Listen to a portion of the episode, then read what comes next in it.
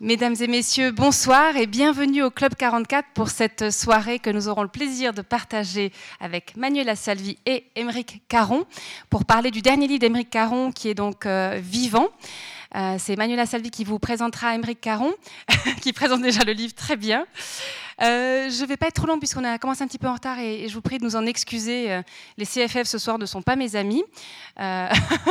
D'autres gens aussi qui ont, voilà, qui ont un petit peu entravé ta venue aujourd'hui ne sont pas mes amis non plus, mais tu es là, tout va bien, nous sommes heureux et on est très heureux de vous avoir avec nous ce soir.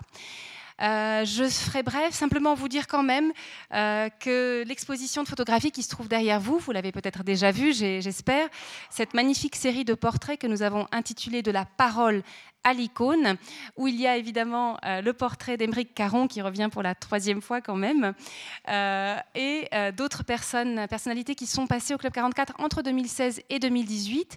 Ces portraits magnifiques réalisés par Xavier Voirol, qui est là avec nous ce soir pour cette dernière soirée avec ses portraits, en compagnie de ses portraits. Je n'ai pas vu le temps passer. ces deux mois ont filé littéralement.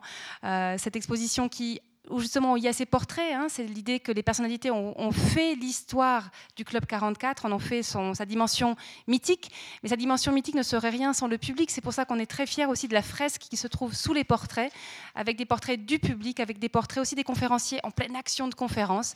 Pour nous, c'était l'occasion aussi de dire que bah, voilà, vous venez écouter des mots, mais voilà, le corps est impliqué dans l'exercice. Euh, on se rencontre ici en chair et en os, et c'est ce qui fait que même si on a une formidable médiathèque on peut réécouter et revoir les conférences, il n'y a rien de tel que l'expérience vécue ensemble en direct.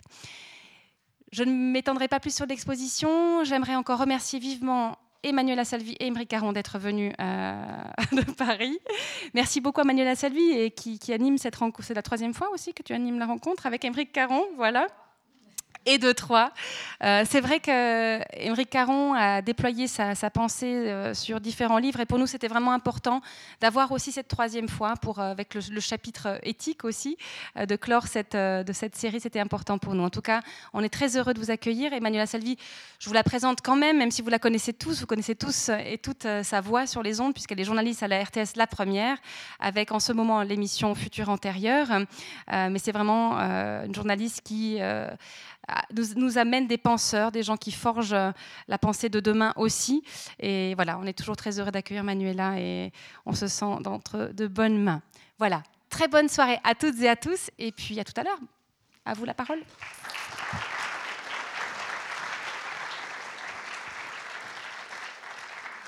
Merci Marie-Thérèse, c'est toujours un plaisir de revenir dans les montagnes. Et là, il faut que je sois à la hauteur, hein, après autant de, de compliments.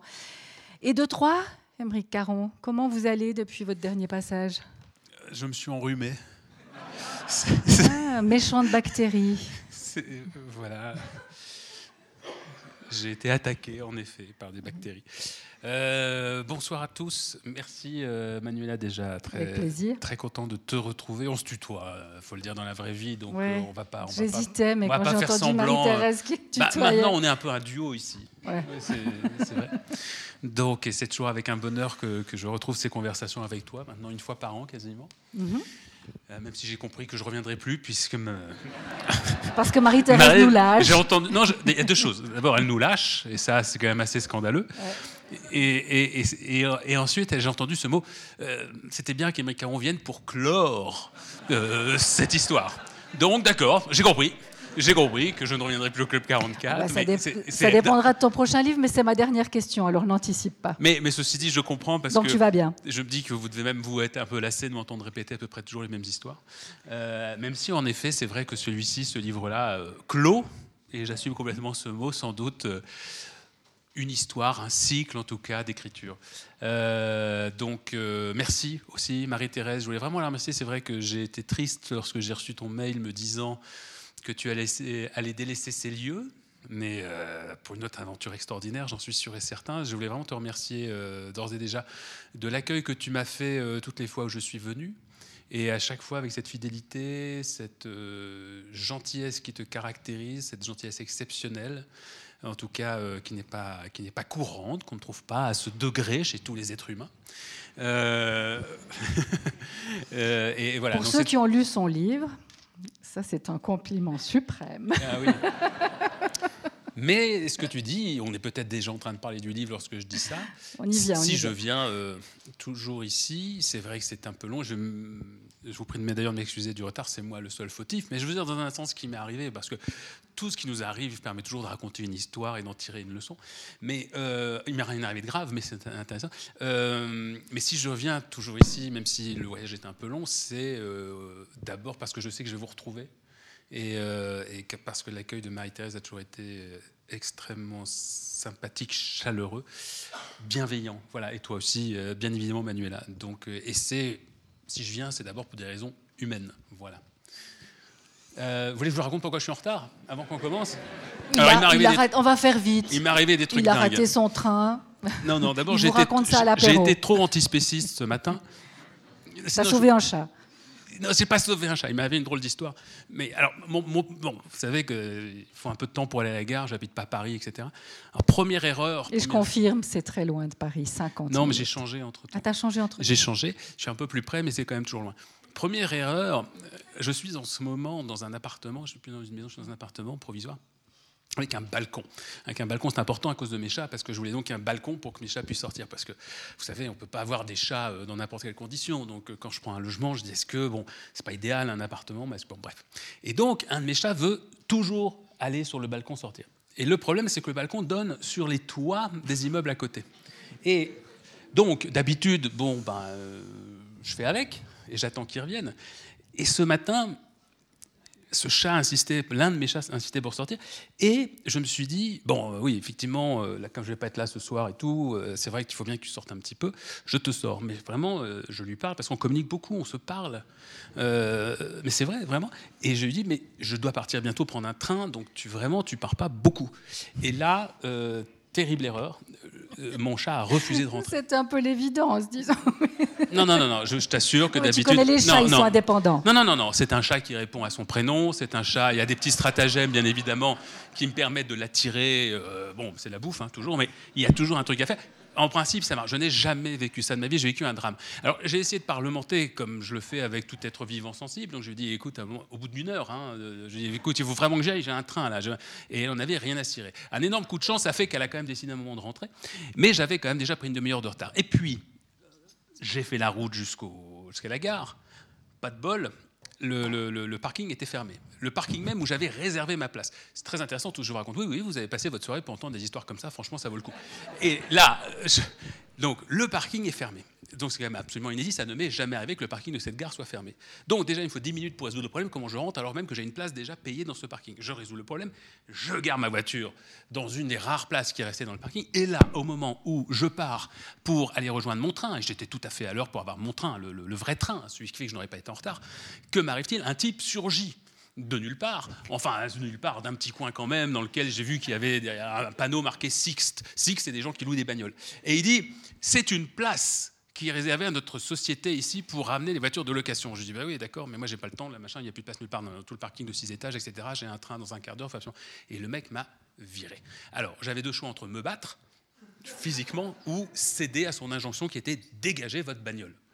Donc, j'ai beaucoup râlé, j'ai beaucoup hésité, et finalement, j'ai dit, euh, et comme en plus j'étais avec ma famille et avec mon bébé, etc., et qu'on était surchargé, j'ai demandé à ce monsieur de faire preuve d'un peu d'empathie. Je lui ai dit, écoutez, certes, c'est une place de Sixte ici, mais d'abord, ça, n'était pas marqué dessus, je pouvais pas le voir, et en plus, comprenez que si jamais vous m'obligez à bouger mon véhicule, je vais nécessairement rater mon train, parce que le temps que je retrouve une autre place dans ce parking où il n'y a absolument aucune place, ça va être très compliqué. Ce monsieur a refusé, et donc, j'ai choisi la stratégie du repli. C'est donc que j'ai pris la voiture et je suis allé la mettre ailleurs. Ça m'a fait perdre un quart d'heure, 20 minutes précieuses qui font que j'ai raté mon train à une minute, ce qui a tout décalé, ce qui explique que je suis en retard ce soir. Ça dit quelque chose? Ça dit quelque chose. je, Mhm, parle de ce genre certainement. de, je parle de ce genre de personnes dans mon livre. Oui, euh, à longueur de page, mais Voilà. Et nous allons peut-être en parler ce soir. C'était a- passionnant comme introduction. Ça va Tu- être comme ça toute la soirée. Alors, si on reprend juste où on en était resté euh, la dernière fois, tu avais anticipé la création d'un parti politique, c'est fait, Rassemblement des écologistes pour le vivant, réinventer modèle politique pour résoudre des urgences, nouveau logiciel, c'est bon Vous êtes aux européennes? Alors, le parti a été créé, a été constitué il y a un an. Et malheureusement, on ne pourra pas se présenter aux européennes parce que les élections européennes coûtent énormément d'argent. Il faut un budget de pas loin d'un million d'euros. Nous, on partait de zéro. Quand je dis zéro, c'est zéro. Ça faisait partie un peu du pari un peu fou qu'on avait fait. Euh, ça consistait à dire on ne veut s'affilier à aucun bout de parti préexistant, on ne veut pas aller chercher quelque chose qui, avait qui était déjà un peu constitué pour aller juste récolter des fonds. Donc on va juste compter sur euh, les dons des gens, sur la bonne volonté et tout. Et le parking, le parking, le parking. Non, c'est bon. Je ne l'ai pas, j'ai toujours pas digéré. Hein. Euh, non, parce que du coup, j'ai dû changer de train plein de fois dans le parcours, parce que, bon, bref. On va beaucoup parler du parking ce soir. Et donc, euh, non, le, parti. Euh, le parti donc tu comptais sur les dons et ça n'a pas marché Non, non, le parti a très bien démarré. Les gens sont vraiment en France ont été tout de suite très intéressés. Mais un parti, c'est très compliqué en réalité à constituer, je me rends compte, surtout quand c'est pas du tout notre métier, enfin mon métier. Et euh, mais je voulais en même temps faire une expérience, c'est-à-dire je me disais, ça devrait être tout à fait normal, logique qu'aujourd'hui, n'importe qui porte des idées qui euh, sont euh, importantes dans la population. Quand je dis importantes, c'est-à-dire qu'on peut considérer qu'il y ait entre 2 et 6% de Français de la population qui vraiment se retrouvent dans ces idées. C'est pas rien. Je dis entre 2 et 6 c'est le nombre de le pourcentage de Français qui aujourd'hui sont soit végétariens, soit véganes, sont antispécistes, en tout cas des gens qui vraiment se retrouvent euh, autour des idées du, parti que j'essaie de constituer.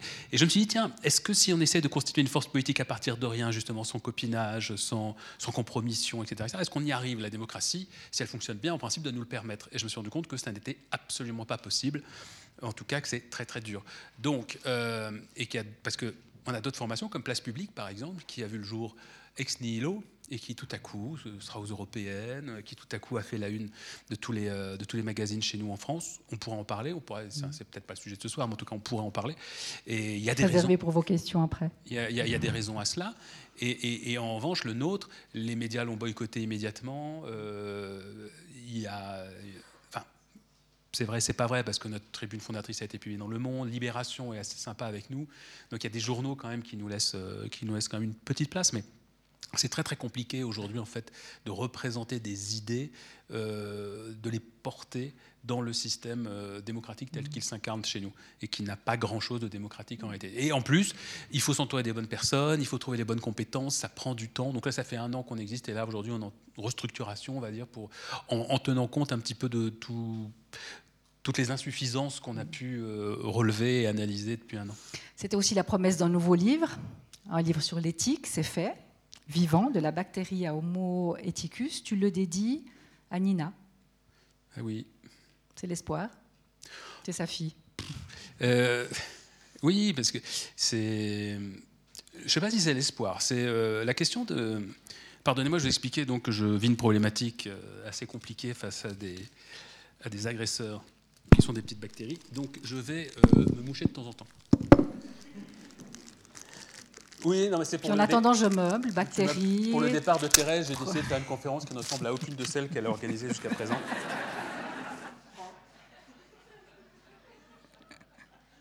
Bon, tu sais, il existe des méchantes firmes pharmaceutiques qui polluent la planète, mais qui parfois peuvent être efficaces contre des bactéries qu'on parfois on est dans l'obligation un peu de, mais tout à fait. De faire mourir. Mais j'ai pas ça dans mon sac qui le, qui Ah non, j'ai essayé dans la voiture. J'ai des trucs comme ça pour. Euh, Actisoufre. Prenez de l'actisoufre quand vous avez des rhumes. Donc, en tout cas. l'espoir. Ou non, je ne sais pas si Nina, c'est l'espoir. Euh, oui, en effet, Nina, c'est ma fille qui est née il y a 9 mois. Et euh, c'était une vraie question de, de, savoir si oui ou non, aujourd'hui, c'était une bonne idée que de faire naître. Mm une nouvelle personne sur cette planète, pour plein de raisons. D'abord parce que je, fais partie de ceux qui disent qu'on est déjà trop nombreux. Euh, donc, euh, est-ce que ça vaut le coup de faire venir d'autres humains? Et puis c'est surtout pour elle, c'est-à-dire que je suis extrêmement inquiet de, de, de, de ce qu'elle va avoir à vivre, à expérimenter. Je pense que les prochaines décennies vont être très dures. Et puis, donc, euh, oui, on a, hésité avec sa maman, mais paradoxalement, je crois qu'on vit aussi l'expérience qui est commune à tous ceux qui ont des enfants. C'est-à-dire qu'une fois qu'on vit cette expérience, on se dit que c'est peut-être la plus. C'est ça qui est très intéressant, d'ailleurs, quand on réfléchit à toutes ces questions-là et qu'on est soi-même confronté euh, très concrètement à la question de la, naissance et, euh, de la transmission. Euh, oui, c'est seulement l'expérience humaine la plus forte, en tout cas, qu'on puisse vivre. Qui te réconcilie avec le genre humain Pas du tout. Ah non, plus, ça va, je, crois que je l'assume vraiment dans ce livre. C'est des choses en plus qu'on dit pas, on dit pas euh, trop. Euh. je pense qu'il y a des écrivains qui, euh, qui se protègent. Je crois qu'en fait, une œuvre littéraire, je n'ai pas prétention, par œuvre, entendez simplement compilation de livres qui ont été écrits. Hein, N'y voyez pas une, une connotation un peu prétentieuse quand je dis œuvre. En tout cas, quand on écrit une œuvre littéraire, quand on écrit des bouquins, il y a plein de manières de les écrire. Et beaucoup de gens écrivent des livres. Et moi-même, sans doute que Nostek, par exemple, a été écrit comme ça. Euh, antispéciste, un petit peu moins, mais quand on le lit, il était encore écrit avec une certaine prudence.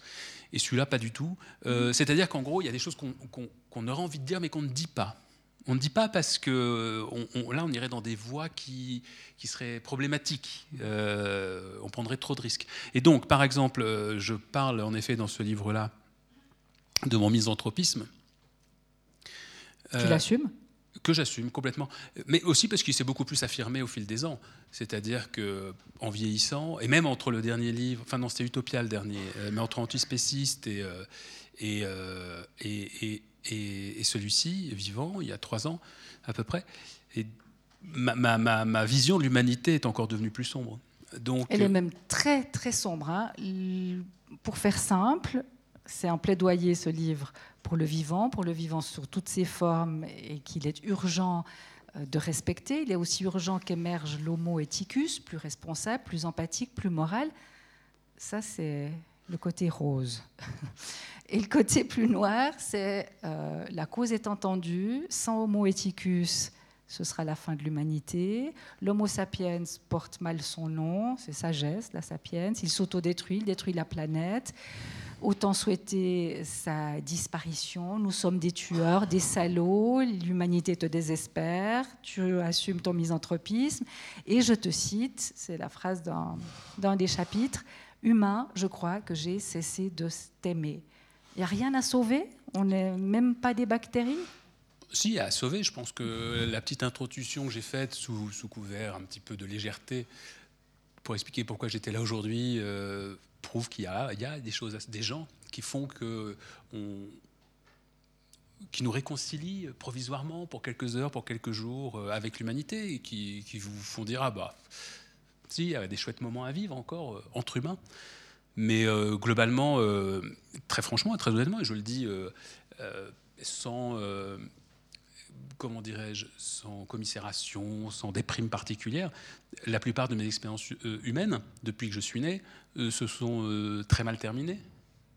Et je crois en fait que c'est le cas de tout le monde. Je crois qu'en fait que si on fait le bilan à la fin de sa vie, on va plutôt compter sur les doigts de sa main les, les relations qu'on pourra juger comme ayant été fortes, des relations de fidélité, des relations d'authenticité, de, de, de, de, de vraies de vraie puissance morale. Pour autant une raison pour s'en prendre à l'humanité tout entière. Mais je ne m'en prends pas. C'est-à-dire que je ne suis pas en train de vouloir la détruire. Je ne suis pas en train, dans un laboratoire, d'essayer de créer un virus qui tuerait l'humanité. Je suis pas. Bon, outre le fait que j'en sois incapable, euh, mais euh, c'est pas du tout mon but. En revanche, euh, c'est peut-être un, livre qui va à rebours des, discours que je trouve un petit peu lénifiants.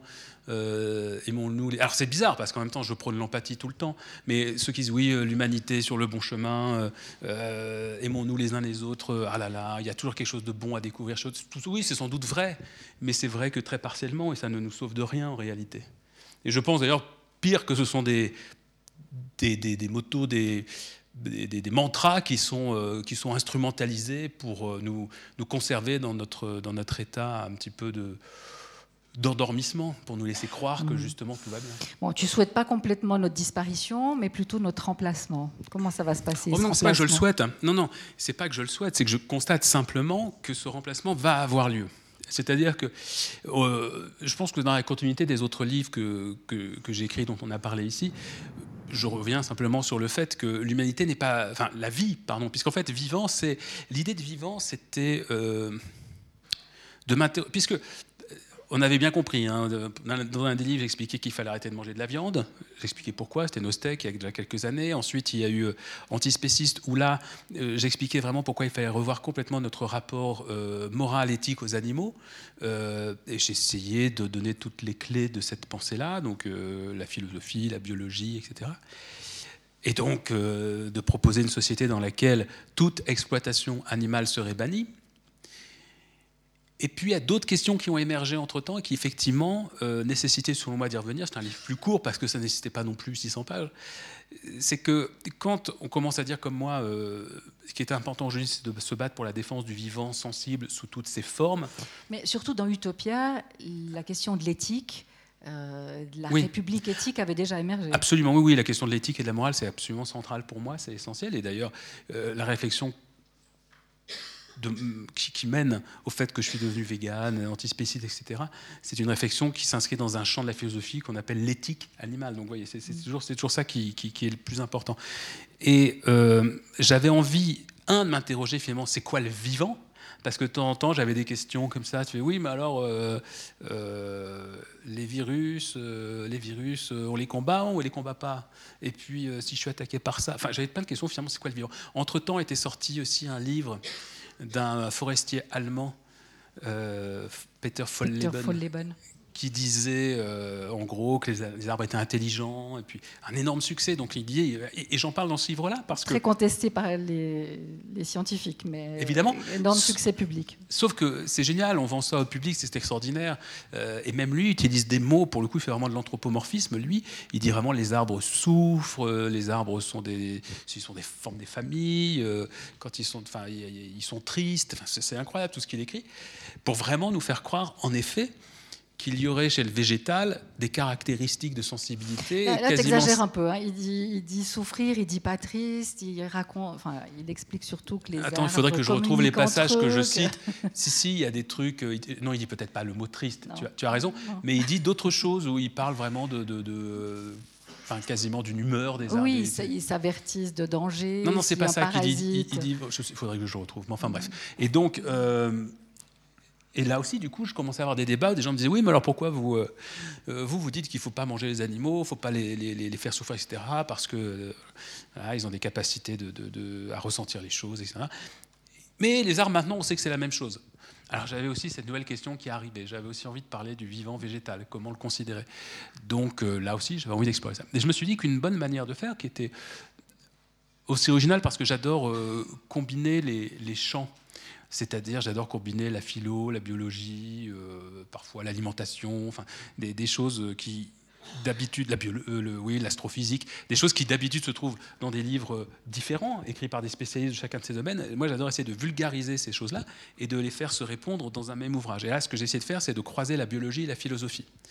Euh, en reprenant l'histoire du vivant depuis les premières cellules, il y a 3,8 milliards d'années, jusqu'à aujourd'hui, avec Homo sapiens, euh, et euh, pas comme, euh, quand je dis Homo sapiens, ça ne veut pas dire comme, comme créature ultime de l'évolution, pas du tout, mais jusqu'à jusqu'au temps qui, qui, nous a vu naître. On est les héritiers de ces premières cellules il y a 4 milliards d'années. Absolument.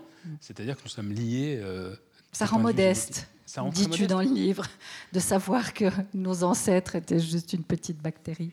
C'était tout à fait. Euh, oui, puis qu'ensuite nos ancêtres ont été des vers, c'est-à-dire que même des vers de terre, c'est-à-dire que euh, toute notre tuyauterie interne, par exemple, qui mène de, de la bouche à l'anus, est héritée du système du verre. Quoi. C'est un, mmh. voilà. Donc on est vraiment et on peut comme ça prendre tous les animaux. Enfin, ça j'en parlais dans d'autres livres. Il y a chez nous euh, des, des, des, des, traces physiques euh, du fait que nos ancêtres étaient des, poissons, par exemple. Enfin, on a, on, a tout ça en nous. Et donc, l'idée était de non seulement de raconter à nouveau l'histoire de la vie, pour qu'on comprenne en fait vraiment le lien que nous avons avec toutes les autres espèces animales et végétales, puisqu'en fait nos ancêtres ce sont aussi les plantes, dans l'histoire de la vie, il y a effectivement les bactéries, puis ensuite les plantes, puis ensuite les premiers animaux dans l'eau, aquatiques, les, premiers poissons, euh, les vertébrés, donc, et puis ensuite ça sort de l'eau, etc. Donc il y a toute une évolution comme ça de, la vie qui se complexifie, mais avec laquelle nous conservons toujours un lien extrêmement proche un une interdépendance en tout cas. Mais si on saute les étapes. Et, et pardon, excuse-moi Manuel, je veux juste terminer. Et donc, croiser cela avec un autre récit qui était un récit plus philosophique, qui était de dire qu'est-ce qu'être vivant? C'est pour ça que le, livre s'appelle Vivant, parce qu'on comprend bien qu'il y a un certain nombre de, caractéristiques qui ont été définies par les biologistes pour dire qu'un organisme est, vivant. Donc c'est par exemple la capacité de se reproduire, de croître euh, tout seul, Et enfin, il y a deux, trois critères comme ça. Enfin, ils évoluent entre 3 et 5 critères. Et je me disais que ces critères biologiques, et puis la nécessité de se nourrir, etc., pour, pour continuer à, à, augmenter.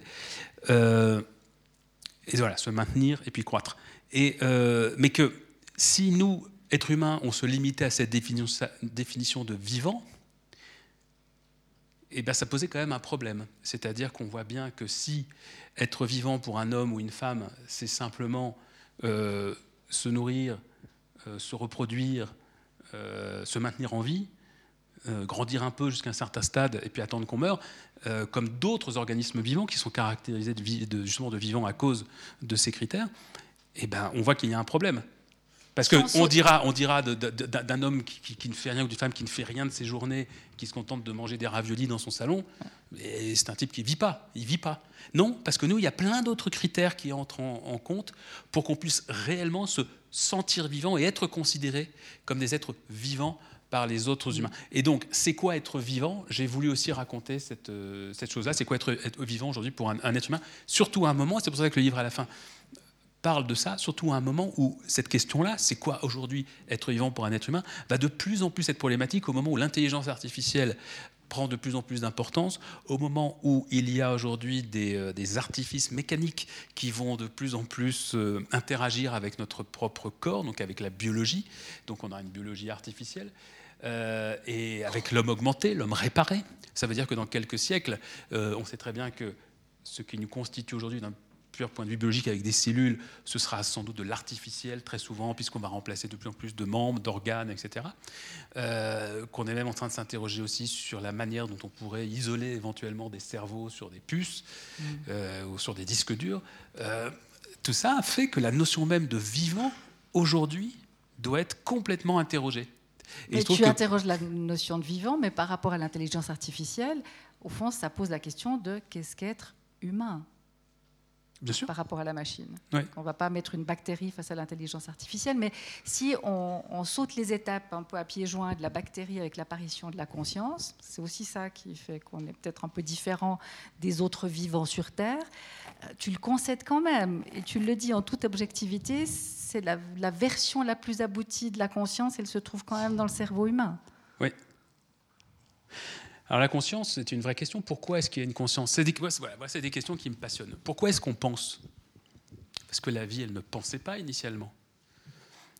Alors, euh, il y a des gens qui ont des croyances qui vont croire qu'il y a quelqu'un qui a pensé la vie. Mais euh, ce que moi, je ne crois pas. D'autres diront que c'est le hasard. Oui, moi, j'appelle ça plutôt le hasard, mais on, voilà, on peut tout à fait avoir une autre idée.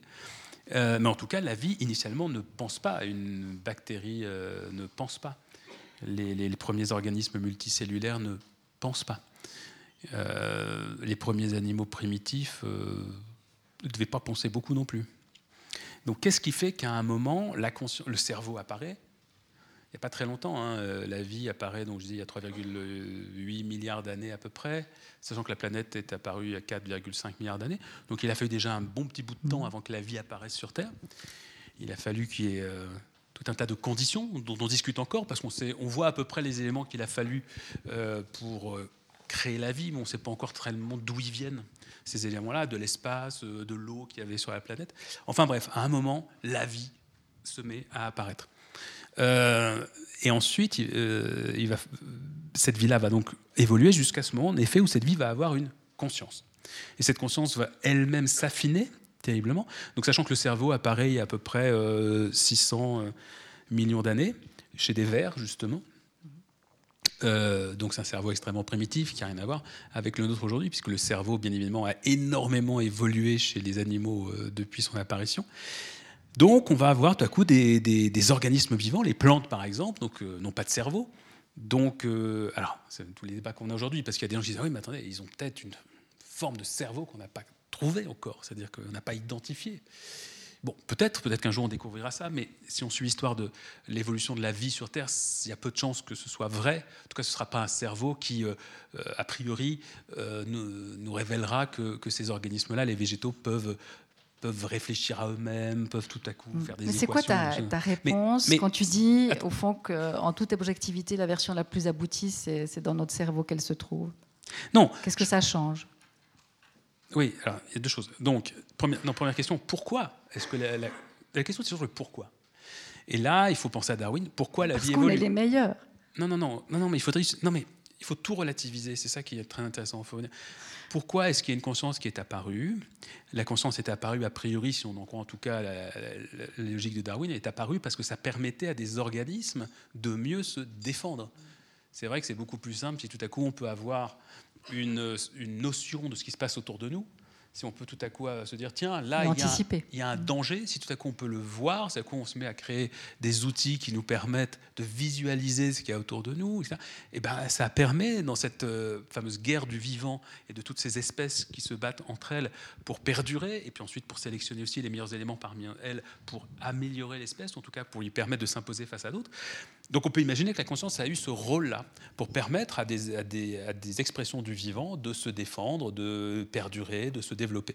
Et ensuite, ces expressions-là du vivant, bah, elles aussi, elles ont évolué. Et effectivement, chez les animaux, par exemple, euh, les différentes versions d'animaux ont amené à créer, parmi toutes les créatures animales, euh, l'Homo sapiens. Bon. Et effectivement, je dis que l'Homo sapiens, parmi toutes les espèces aujourd'hui de vivants qui existent, donc toutes les espèces animales qui ont un cerveau, une conscience, c'est euh, l'espèce qui a euh, l'intelligence, les capacités cognitives les plus importantes. C'est simplement, là encore, une observation, il faut être tout à fait honnête. Euh, on voit bien qu'on est parmi toutes les espèces qui ont vu un jour euh, qui ont vu le jour sur cette planète, sachant que 90, 95%, 99, même 99% des espèces qui sont nées un jour sur cette planète ont disparu, parce que c'est le propre aussi de toute espèce, c'est de disparaître. C'est-à-dire que là encore, euh, en fait, toutes les questions, les réflexions qu'on a aujourd'hui sur mon Dieu, c'est terrible le réchauffement climatique, oui, c'est terrible, mais là encore, on nous présente ça comme euh, une agression sur un modèle figé. C'est-à-dire, en gros, on nous dit, bon, bah, il y a il y a eu l'histoire de la vie qui nous a amené jusqu'à aujourd'hui, l'Homo sapiens, euh, espèce ultime euh, de la création, de l'évolution, on ne pourra pas faire mieux. Par contre, attention, attention, cette espèce magnifique, extraordinaire, bon, elle fait de temps en temps quelques conneries, mais bon, cette espèce qui domine tout aujourd'hui, et c'est normal, eh ben, euh, elle est un peu en danger. Elle se met en danger elle-même à cause d'un certain nombre de ses comportements. donc, vous voyez, là, il y a le réchauffement climatique. En ce moment, il faut vraiment faire gaffe parce que sinon, ce réchauffement climatique va venir anéantir notre magnifique espèce. C'est une manière de voir les choses intéressantes, et c'est en partie vrai, mais ça n'est pas suffisant. on dit aussi que la planète est en danger, mais la planète, est survivra sans nous. Non, la planète n'est pas en danger. Ça encore, c'est une mm. manière de raconter les choses qui n'est pas, qui n'est pas honnête. Et il y a eu euh, cinq extinctions massives du vivant, avec des tas de phénomènes comme euh, des chocs de météorites énormissimes, comme des glaciations, qui à chaque fois ont balayé entre 50 et 90 du vivant qu'il y avait sur, sur Terre à ce mm. moment-là, qui a rendu tout à coup l'atmosphère absolument irrespirable pour euh, les trois quarts des espèces qui vivaient à ce moment-là. Donc le réchauffement climatique, c'est pas plus grave, c'est même beaucoup moins grave que des tas de choses qui sont déjà arrivées. La planète survivra sans nous, il n'y a pas de problème. Oui. Ah, non, elle survivra pas si, par exemple, tout à coup, les États se lancent dans une énorme bataille nucléaire. Euh, non mais il y a encore. Non mais là effectivement on pourrait arriver à une extrémité mm. où nous détruirions physiquement mm. la planète. Donc là, ce là en revanche, une atmosphère perturbée comme on le fait aujourd'hui va simplement avoir comme conséquence de perturber les écosystèmes, la biodiversité, de tuer des espèces, et puis euh, le vivant va très rapidement euh, reprendre le dessus et va créer d'autres espèces qui s'adapteront à mm. ces nouvelles conditions. Et puis l'homme qui a créé ces conditions bah, sera oublié, il sera remplacé par quelqu'un. L'une des questions que je pose dans le livre, c'est de toute façon, l'Homo sapiens va disparaître. Il y a eu entre 10 et 15 espèces. Comment tu peux être aussi catégorique de toute façon, l'Homo sapiens va disparaître? Ah, bah, une chose, euh, une fois de plus, moi je ne suis, vous avez compris, moi je suis. Euh, que tu le souhaites, on le comprend bien. Mais non, ça c'est. tu assumes ta misanthropie. Non, non, je ne le souhaite pas. Non, non, c'est pas exact. Euh, en plus, tout le monde a noté euh, que je n'ai pas du tout prétention à être moi-même biologiste ou, euh, ou, spécialiste des planètes ou quoi que ce soit. Je suis un journaliste hein, et, un auteur, et j'adore lire de la philo, et j'adore euh, lire des, ouvrages qui m'expliquent la science. Et j'essaie de prendre tous ces éléments-là et ensuite d'en livrer une réflexion pour le plus grand public. Donc quand je dis par exemple, qu'est-ce qui te fait dire à toi, Émeric, qu'un jour l'Homo sapiens va disparaître mais c'est pas moi qui le dis. c'est-à-dire que c'est simplement l'histoire de toute espèce qui a vu le jour sur cette planète. C'est-à-dire que toutes les espèces ont disparu à un moment ou à un autre. On peut peut-être. Oui, mais sauf à part contre peut-être certaines bactéries qui doivent survivre depuis le premier jour où elles sont arrivées, mais tous les, tous les, es- les organismes évolués. Et qui font que tu te mouches ce soir. Et l'Homo sapiens, pardon, je vais juste terminer. Le genre Homo est apparu il y a à peu près 3 millions d'années euh, sur cette planète. Alors, c'est toujours très compliqué parce que là encore, on va pouvoir nous trouver des ancêtres il y a 7 millions, 11 millions d'années. Maintenant, on est arrivé à 11 millions d'années, qu'on ne classe pas dans le genre Homo, mais qui sont reliés à nous très directement. Et il se trouve que depuis l'apparition du premier, euh, du premier Homo, euh, on a eu, je vous dis, entre 10 et 15 espèces différentes d'Homo sapiens. Certaines ont cohabité, d'ailleurs, en même temps. Euh, Là encore, on n'est pas sûr tout à fait du nombre, parce que ça dépend de ce qu'on trouve. À chaque fois, on a une nouvelle découverte. Qu'est-ce d'ailleurs qu'une espèce différente Même sur le, c'est quoi une espèce? Même là-dessus, les scientifiques ne sont pas toujours d'accord. Donc, euh, Tu pourrais en venir à Homo sapiens que mais j'y arrive, mais simplement. Non, mais tu- non, non, mais attends, c'est très important. C'est c'est très chiant, je sais, je fais toujours plein de digressions. Mais c'est pas un hasard si je fais des digressions, parce que je pense que notre pensée, et c'est pas du tout une critique, mais tu, toi, tu es journaliste. Bah, toi Alors, aussi. hein. Alors. oui, mais. Un pas de recul. Alors là, tu es Homo eticus ou Homo sapiens? Attends, attends.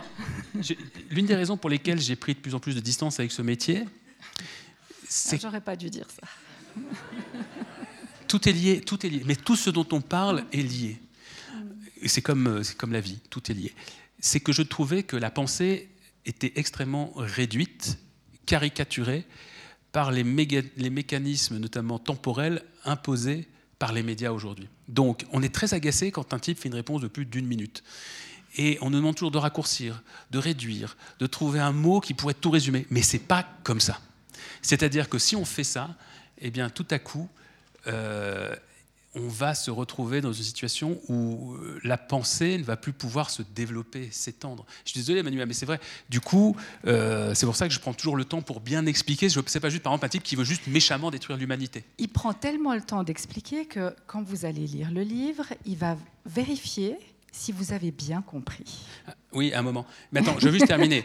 Donc, un l'Homo sapiens. Plusieurs fois, il va vous poser des questions et il y a les réponses. Je vais juste Si répondre. Il y a les réponses. Tu as, besoin d'être didactique. Ah ouais, C'est important. Mais j'essaie d'écrire mes livres comme ça, mais je crois que être. con- En fait, on a plusieurs solutions dans la vie. Soit, euh, on, on- effectivement, on, on joue à être euh, quelqu'un. Enfin, en tout cas, quand on prend, quand on fait le choix de faire un métier où on va se présenter devant les autres. C'est-à-dire, Mm. on, va, on a la prétention. Moi, je trouve ça. euh, Moi, cette situation-là, par exemple, je la trouve incroyable. Moi, je m'en étonne toujours. C'est-à-dire que je vais quelque part et il y a euh, 100 personnes, ou 200 personnes, ou 20 personnes qui ont pris deux heures de leur temps pour venir écouter ce que j'avais à dire. Moi, je ne comprends toujours pas. Non, non, mais, non, mais vraiment, je, je- je vous remercie. Je suis extrêmement touché, mais je piche pas. Je dis, c'est- dingue, quoi. Euh, et donc, mais ça, ça confère aussi une énorme responsabilité.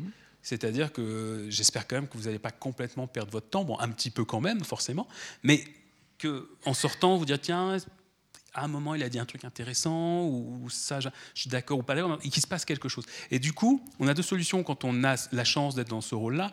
Soit on, porte une parole assez facile à résumer et peut-être un peu simpliste, mais qui enferme justement la pensée actuelle, à mon avis, dans des, couloirs où les portes sont fermées, ou alors on prend le temps justement d'aller chercher des nuances et des subtilités. Et euh, c'est pas facile, ça peut être ennuyeux, c'est pas drôle parce que la joute est moins évidente, parce que ça ralentit, parce que ça freine, mais il n'y a que ça qui m'intéresse. C'est-à-dire que je préfère ennuyer quelqu'un plutôt qu'il parte, euh, ou même dans la vie de tous les jours, je suis comme ça aussi. Il y a des gens qui doivent être très agacés quand je leur parle, parce que je les arrête toujours sur un mot, je les arrête, je dis non, c'était pas ça que j'ai dit, j'ai dit ça. Oui, mais c'est la même chose. Non, c'est pas du tout la même chose, etc. etc.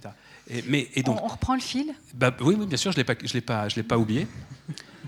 L'impatience, l'impatience est en train de tuer aussi Non, non, l'humanité. on, rep- on reprend Et le donc, fil, euh, on, on reprend le euh, fil, Et on donc, reprend le euh, fil de ces homos qui ont dis- homo sapiens qui ont disparu, pardon. ils n'ont pas encore disparu. Mais il se trouve que l'Homo sapiens existe depuis à peu près 300 000 ans. C'est pas beaucoup par rapport à d'autres espèces d'Homo, mais euh, la logique veut que, comme toutes les espèces, d'autres espèces d'Homo qui sont apparues sur cette planète, on sera remplacé un jour. Alors, deux solutions. Soit il n'y aura pas une autre espèce euh, du genre Homo, Ça, c'est possible. Et, l'humanité est terminée. Mais à la limite, est-ce que c'est grave? Ça, ça me ferait aussi. Attention, c'est la fin de l'humanité. Est-ce que c'est grave? C'est une vraie question qu'on doit se poser. Pourquoi est-ce qu'on a décrété que c'était grave que l'humanité? Alors, si on se place dans la, logique de l'évolution, si, puisque une, une, espèce travaille forcément euh, à la persévérance d'elle-même. Donc, est-ce que nous, tout à coup, on irait à rebours de cette logique, de manière tout à fait euh, consciente Mais c'est peut-être ça, justement, euh, la conscience. À un moment, j'écris ça dans le livre. La conscience, c'est peut-être finalement une astuce de l'évolution une astuce de l'évolution pour aller contre ces mécanismes classiques. Puisque jusqu'à l'apparition de la conscience, l'évolution du vivant, c'était quoi? C'était effectivement la loi des plus forts, en gros. Et avec la conscience, c'est autre chose. Et la loi de ceux qui coopéraient le plus. Non, ça justement, c'est avec la conscience. faire dire à Darwin que c'était la loi du plus fort. C'est la loi de celui qui a su s'adapter. La loi du plus fort, c'est pour les premiers organismes. Mm. Mais ensuite, en effet, avec les animaux, les animaux qu'il appelle supérieurs, les mammifères, avec les mammifères, les choses vont changer. Et effectivement, vont apparaître avec, euh, dans ce cerveau, justement, des notions morales, éthiques, l'envie de faire le bien, l'envie de s'occuper d'eux. Et ça va être un nouveau mécanisme d'évolution. Donc ça, j'y crois. Donc tout ça pour dire que, effectivement, soit l'Homo sapiens disparaît et avec lui euh, toute l'humanité, c'est une possibilité, soit une autre espèce va remplacer l'Homo sapiens un jour. Et effectivement, je dis, c'est ce que j'appelle de mes voeux. Donc quand j'appelle à la fin d'Homo sapiens, c'est parce que je constate simplement que depuis qu'il est arrivé sur cette planète, il ne peut pas être vraiment fier de son bilan. Enfin, si, il peut être fier de, de, certain nombre d'accomplissements scientifiques, ça c'est indéniable. Mais quand on voit où nous en sommes aujourd'hui, que ce soit en termes de, de, rapports, de politique entre les différents États, que ce soit bien évidemment euh, dans le degré de destruction qu'on a infligé à cette planète, un, degré absolument inédit, euh, ouais, moi j'ai. Tu, le rappelles, je dis à un moment, on a appelé l'homo sapiens l'homme qui sait, l'homme sage, l'homme sage. Mm. Non, euh, moi je proposais de l'appeler l'homo intellectualis, à la limite, l'homme qui réfléchit. Ça c'est vrai, l'homme qui réfléchit, c'est vrai qu'il réfléchit, plus que euh, ceux d'avant. Mais ça veut pas dire qu'il pense bien, il peut réfléchir très mal. Donc, euh, ou alors il faudrait effectivement espérer l'avènement d'un homme vraiment sage, mais il faudrait du coup lui trouver un autre Mais qui serait un homo ethicus selon Moi je l'appellerais ethicus en effet. Mm. Alors on découvre à la page 173 que cet homo ethicus est forcément vegan. Bah oui. Je veux pas non plus, je veux bien, quand même être, euh, être téméraire, mais je vais pas non plus me contredire de livre en livre. Donc il est vegan. Non, c'est pas ça. Loin de moi cette idée de te reprocher de te contredire. Euh, donc les animaux et les plantes, il les protège, il les respecte parce que au fond, avant de parler cet Homo eticus, euh, tu retraces effectivement toute l'histoire euh, du vivant et elle est longue, mais embrasser toute cette histoire du vivant, prendre conscience qu'au fond, on, est peut-être né il y a 4 milliards d'années avec les bactéries. Est-ce que c'est l'espoir, même si on l'a dit, hein, le mot est rare dans ton livre, de changer notre rapport au monde, d'avoir un autre rapport au monde? Je ne sais pas si c'est un rapport plus apaisé, plus respectueux, mais, mais en tout cas moins prédateur. Oui, j'utilise l'expression à un moment, nous sommes aujourd'hui les, tueurs du vivant, devenons-en les tuteurs. Une seule petite lettre qui change et tout change. Tueur, mais voilà, avec ce T qui change tout. Euh, ouais, disons que c'est la seule manière dont j'envisage aujourd'hui de vivre mon existence à titre personnel. Ça ne veut pas dire que je parviens à, réaliser tout ce que j'appelle de mes voeux en termes de, de en termes d'éthique, mais en tout cas, c'est si on me demande comment je vois les choses, je les décris comme ça. Euh, ça ne veut pas dire que je suis très optimiste sur le fait qu'une majorité d'humains va se mettre à appliquer le même modèle. Mais est-ce qu'il ne suffit pas d'une minorité qui entraîne le reste au fil du temps? C'est compliqué l'histoire du progrès moral. De fait, c'est vrai qu'on constate sur... La morale, c'est compliqué tout court. Oui, la morale, c'est compliqué, je suis d'accord. Mais est-ce qu'il y a de fait un progrès moral de l'humanité? On a peut-être déjà parlé ici d'ailleurs euh, lors des rendez-vous précédents, parce que j'en parlais dans les livres précédents et dans Antispécisme notamment.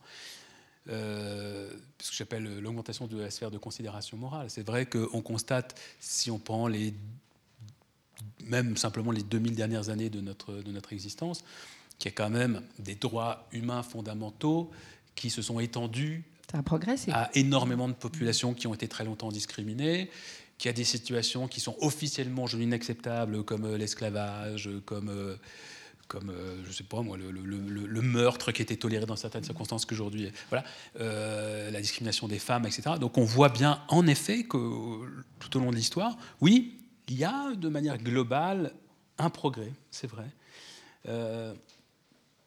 Ce qui est regrettable, Qu'est-ce que, que ton, ton, Homo eticus, sans moteur, c'est quoi? Qu'est-ce qu'il a de plus que certains Homo sapiens qui déjà ah. ont des comportements éthiques, euh, qui déjà prennent soin de la planète, qui respectent les animaux et les autres êtres humains, on va les prendre avec. Je reviens encore à Darwin parce qu'en effet, on pourrait croire que euh, l'idée de mettre l'éthique au cœur de nos comportements, euh, c'est ça que je propose en fait, hein, c'est que, que l'Homo eticus soit un humain qui, pour chacune de ses actions, s'interroge sur les conséquences de ces, actions. Euh, les conséquences pour des proches, c'est-à-dire euh, dans son cercle intime, mais également des conséquences collectives. Donc c'est-à-dire que même du point de vue des gouvernements, on ait des systèmes politiques qui fassent que toutes les décisions qui sont prises soient d'abord évaluées en fonction des effets que ces, euh, que ces décisions vont produire sur, sur les citoyens dans les années, mais aussi dans les siècles à venir. Alors vous allez me dire c'est déjà censé être le cas, mais c'est absolument pas le cas, bien évidemment évidemment, c'est tout à fait vrai aussi qu'aujourd'hui, il y a beaucoup d'êtres humains qui, déjà, euh, bien évidemment, enfin, chacun, chacun d'ailleurs, chacun des êtres humains, à un moment, euh, est confronté à la question du bien et du mal. Est-ce que je dois faire? Est-ce que j'ai le droit? Est-ce que, est que je dois plutôt m'orienter de cette manière ou de telle autre? Donc, est confronté Mais là, y a rien à, sa, nouveau. à sa conscience. Non, non, justement. Mais Darwin expliquait en 1871, euh, donc 12 ans après euh, l'origine des espèces. Dans un livre qui s'appelle La filiation de l'homme, il y a, c'est un passage qui est, c'est plusieurs pages, c'est au moins 50 pages, qui sont vraiment pas connues, en tout cas qui ne sont pas euh, mises en avant lorsqu'on parle de Darwin. C'est toute une interrogation sur euh, la question de la morale chez les animaux. Et il explique que justement, la dernière évolution, donc on est en 1871, donc il y a plus de, combien 100, 150 ans presque.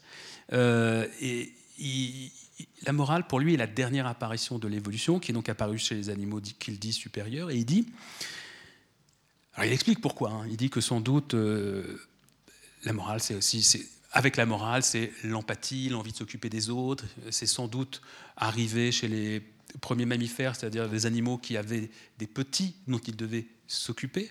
C'est-à-dire non pas des petits qui naissent et qui sont prêts à vivre, qui prennent leur envol tout de suite, etc.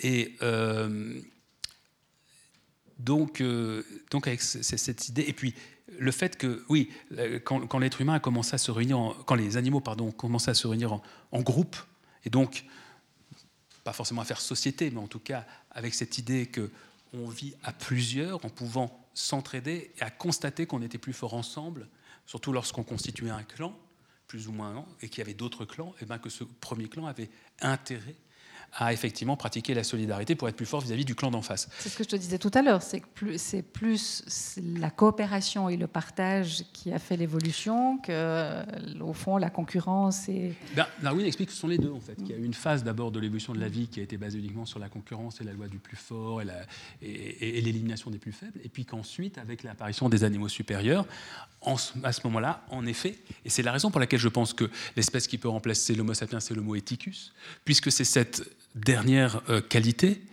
la, morale, qui est apparue pour faire évoluer le vivant sur Terre. Tu dis que le, sapiens, au fond, euh, c'est un adolescent et que l'homo eticus, c'est le sapiens qui entre dans l'âge adulte. Donc tout n'est pas perdu. Pardon, je dis quoi? Que... Non, parce que j'ai pas la page, hein, mais le, sapiens, non. que l'homo sapiens, c'est un, euh, sapiens, c'est un adolescent. Oui, c'est ça et qu'au fond, l'homo eticus, c'est l'homo sapiens qui entre dans l'âge adulte. C'est exactement ça. C'est-à-dire que dans l'histoire de, de, l'humanité. Non, pardon, c'est moi qui suis. Non, parfois, moi, je. non, mais... Et. Euh, Le doute est toujours fructueux. C'est vrai. je trouve que lorsqu'on regarde ce que fait aujourd'hui l'être humain, j'ai toute une métaphore très très classique d'ailleurs sur la terre, la terre-mère, etc. Et le fait que donc la terre est notre mère. Et, et je dis que vu comment nous maltraitons aujourd'hui cette planète qui nous a donné la vie, je dis que nous agissons à l'égard de cette planète comme des adolescents. C'est-à-dire que nous avons aujourd'hui, comme un ado, euh, des petits-enfants, et... je peux vous en parler des petits-enfants, enfin jusqu'à 9 mois après, je ne sais pas trop. Mais donc... Après, il faudra que tu reviennes. je voudrais vous raconter. Non, des enfants euh, jusqu'à 5, 6, 7 ans, euh, ça fait pas beaucoup de tort. Bon non, c'est là, ça découvre le monde, ça découvre les possibilités, ça explore le monde, ça voit un petit peu ce que ça peut faire, ça crée un petit peu, mais rien, euh, rien en tout cas qui risque de détruire quoi que ce soit. Euh, il y a l'autorité des parents qui est encore là, en principe, hein, même si après on va pouvoir discuter à partir de quel âge ils deviennent vraiment rebelles, jusqu'à 10 ans, en principe, les problèmes sont quand même pas dramatiques. Et j'ai l'impression, quand on regarde l'histoire de l'humanité, bah, je sais pas si, tu veux qu'on. Non, c'est beau, il fait beau rêver, tu sais. oui, mais. parents dans la salle. Oui, mais en principe, tu te retrouves pas. En hein. principe, tu te retrouves pas au commissariat avec un gamin de 9 ans parce que le gamin de 9 ans a volé une bagnole, par exemple. Tu vois Donc, on va dire que ce qu'il fait, c'est, ce sont des choses encore un peu contrôlables et maîtrisables. Et euh, eh bien, j'ai envie de voir un peu l'histoire de l'humanité comme ça, c'est-à-dire que jusqu'à peu, jusqu'au XVIIIe siècle à peu près, ou en tout cas jusqu'à Homo sapiens, jusqu'au XVIIIe siècle encore plus, mais jusqu'à Sapiens, voilà, l'humain, euh, les espèces humaines découvraient euh, leur présence au monde, expérimenter, augmenter, augmenter leurs possibilités et euh, finalement étaient encore capables de rendre hommage à la mer, à la mer, à la terre-mère. Étaient capables d'avoir des philosophies, des politiques de symbiose, ou en tout cas où on, avait conscience qu'on que c'est elle qui nous avait donné la vie et qu'il fallait donc lui rendre hommage à ses. enfin, Certains peuples l'ont gardé, ça Et des peuples l'ont gardé. Et puis ont émergé d'autres peuples à partir de l'apparition de la technique. Euh, alors la technique, quand est-ce qu'elle est apparue? Eh elle est Technologie plutôt Voilà. Ça a commencé avec la technique et c'est devenu la technologie.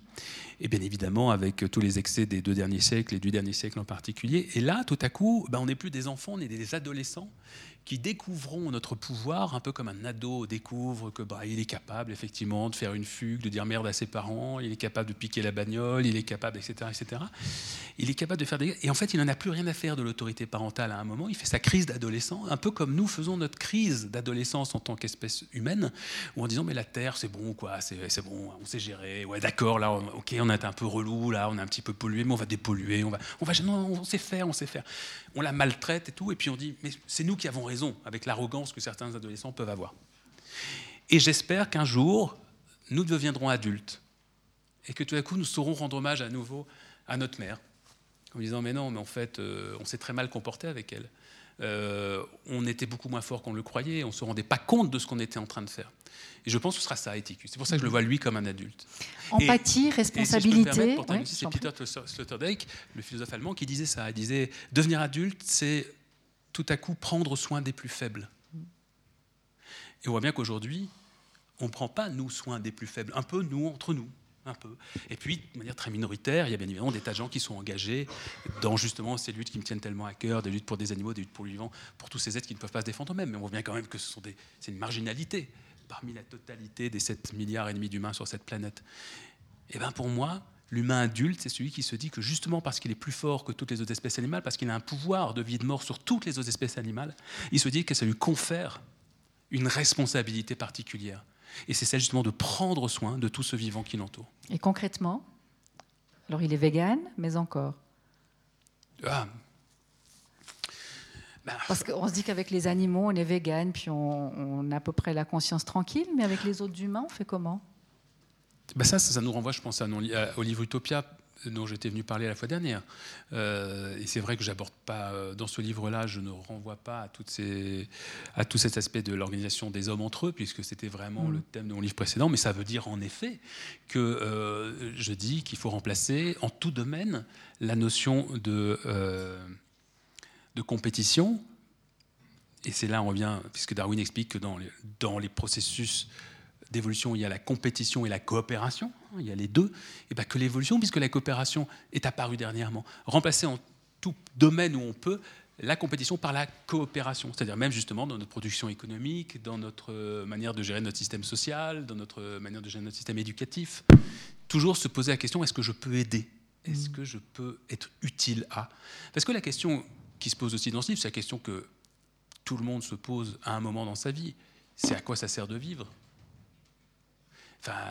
Donc la question du sens. Il y a des choses, on en est tous là. Enfin, et c'est peut-être parce que j'approche de la cinquantaine, mais tout à coup, c'est un moment aussi où et ça, tu vois, ça fait écho. Que tout, je te disais tout à l'heure, tout est lié. Je te disais, attends, attends, je veux pas répondre trop rapidement. Je veux prendre mon temps. Je veux Attends, laisse-moi, j'ai ça aussi à dire et tout. Puis toi, ça t'agace un peu, je comprends. Mais je suis dans un. Non, ça, c'est toi qui penses que ça m'agace. Alors, on va dire que tu montres des signes d'agacement qui sont interprétés comme tels. Euh. Non, je crains que tu ne t'égares. Donc, tu ne me fais pas confiance Si, mais je te protège. Tu me protèges. De tes égarements. Donc tu es déjà éthicus alors. Tu es déjà cette humaine qui a compris qu'il fallait prendre soin de l'autre et tu prends soin de moi. Exactement. Mais parfois, et je, m'interroge sur le mal aussi, Platon dit que parfois on fait le mal parce qu'on pense vouloir faire le bien. On veut faire le bien, toujours, et puis parfois on ne sait pas et on fait le mal. Alors tu vois, as ouvert la porte. C'est peut-être ça en fait, le piège dans lequel tu es tombé. Donc. Tu n'aurais pas dû ouvrir la porte du balcon pour ton chat, tu as fait le mal. Non, j'ai fait le bien finalement. je me suis fait un peu de mal à moi-même. mais un pense peu... à ceux qui t'ont attendu. Voilà. Mm. Mais ils ont pas mal, ça va. Non, ça va. donc c'était quoi la question? Parce que puisque tu, tu me protèges, tu sais donc où Là, nous en sommes. Là, c'est moi qui ai digressé. Homo eticus, concrètement, comment il se comporte On voit bien avec les Non, ça, tu nous ramènes trop en arrière. On avait progressé entre les deux. Non, mais je résume, si jamais on s'égare pas. comment, il, comment il se comporte? Euh, alors, tu, souhaites l'émergence de cet homo eticus parce qu'avec l'urgence. Non, non, ah. je reviens. Tu, as, tu as perdu notre fil, en fait. Et je disais que. Non, on n'a juste pas la même couleur de fil. Non, non, si, tu vas voir, tu vas voir. Eh, je vous avais expliqué qu'on faisait, un, faisait un duo, hein. on a écrit des dialogues avant. Vous ne voyez pas, mais en fait, on s'est il y, a des, temps forts dans la soirée. Là, je sais que c'est le moment où on fait semblant d'être en tension. Après, il y aura une blague à un moment, il y aura un grand éclat de rire, mais ça, on le garde pour plus tard. C'est un petit moment, on l'a bien préparé. Non, je disais simplement que je suis à un moment de ma vie, euh, une cinquantaine d'années, enfin, j'y arrive, où tout à coup, on vit plus le temps de la même manière. C'est-à-dire que je crois que. Euh, parce que la société nous force à ça aussi, mais le temps ne se déroule pas. Le temps, le vis comment le temps, le, temps ne se déroule pas de manière linéaire, de manière linéaire en réalité. Donc, euh, entre 25 et 40, à titre personnel, mais je pense que finalement, on doit à peu près tous vivre les mêmes choses. C'est un moment où euh, on est encore assez peu sûr de soi, même si on ne le montre pas. Hein. on va souvent donner des signes contraires et des signaux inverses. Et on a surtout besoin de s'affirmer, on a besoin de, prouver qui on est, on a besoin de trouver sa place dans la société. Donc on, accepte un certain nombre de mécanismes de société, comme la compétition, on rentre dans des jeux sociaux, euh, euh, on a soi-même des comportements euh, qui sont finalement pas si, pas si joli que ça quand on y réfléchit quelques années plus tard. on se dit, mais finalement, pourquoi j'ai accepté? Pourquoi j'ai réagi comme ça etc. Bon. mais c'est un moment en même temps, je ne sais pas comment faire autrement aujourd'hui, puisque la société nous l'impose. Donc si on ne veut pas rester en marge, on est bien obligé d'essayer de s'insérer aussi quelque part, et donc de rentrer dans certains milieux, surtout si on a envie de s'imposer dans un métier, etc. Et puis, une fois que vous avez réalisé ce que vous avez à peu près comme objectif, euh, ce qui vous suffit à vous, parce que finalement on a tous des normes qui nous sont propres, même si elles nous sont fortement euh, susurrées par la société, eh ben, je crois qu'on peut commencer à voir les choses autrement. Et, euh, c'est vrai que quand j'ai eu 40 ans, 45 ans, euh, que professionnellement je commençais à avoir fait deux, trois choses que j'avais en tête quelques années plus tôt, je dis bon, ça je l'ai fait, on aurait pu le faire mieux, on aurait pu faire plus, mais, mais, bon, on va dire que moi ça me va. Euh, tout à coup, on commence à avoir envie de travailler moins, on commence à avoir envie de, de, se poser beaucoup plus, de regarder, de prendre le temps. Puis tout à coup, on, se retourne et on se dit tiens, ça c'était il y a 10 ans, mais c'est incroyable parce que pour moi c'était la semaine dernière. Donc on sait en gros qu'on sera mort bientôt. Euh, bientôt. Ton premier chapitre, euh, ça parle de la mort. Oui, c'est un chapitre qui commence par la mort et qui se termine par la vie. Ce qui veut dire, c'est la, la, seule touche optimiste de mon livre. La mort. oui, mais heureusement qu'il y a Nina. Mais c'est une réponse aussi à la question. Ça veut dire simplement, c'est-à-dire que, c'est-à-dire qu'en gros, la vie est euh, la vie est cruelle, mais voilà, c'est comme ça, elle est cruelle, c'est cruel la vie, c'est pas très gai. Il y a plein de moments de joie, il y a plein de moments agréables, mais c'est quand même une succession de résolutions d'emmerdement la vie, hein, grosso modo, c'est surtout ça. Euh, donc, mais alors pourquoi? Et comme j'ai pas la réponse, la seule réponse que je donne, en effet, je parle de ça à la fin, c'est la naissance de ma fille, c'est-à-dire qu'en gros, je dis, ben, c'est que il n'y a pas de réponse. Mais enfin, on va chacun trouver les nôtres, on peut essayer d'en trouver en commun, mais, mais finalement, c'est que la vie est là et qu'elle continue. Et c'est ça que veut dire ce chapitre-là. Euh, mais effectivement, il commence par la mort, parce que, et la mort d'un être cher, parce que euh, c'était. Euh, c'est une expérience qui m'a marqué effectivement, que, que j'explique, mais qu'on a tous vécu aussi, et qui, je pense, nous oblige à nous interroger énormément sur notre présence au monde et sur ce qu'on peut faire des quelques années, donc des quelques secondes, j'ai envie de dire, où on passe. Et avec quelle responsabilité, quelle empathie on continue de vivre?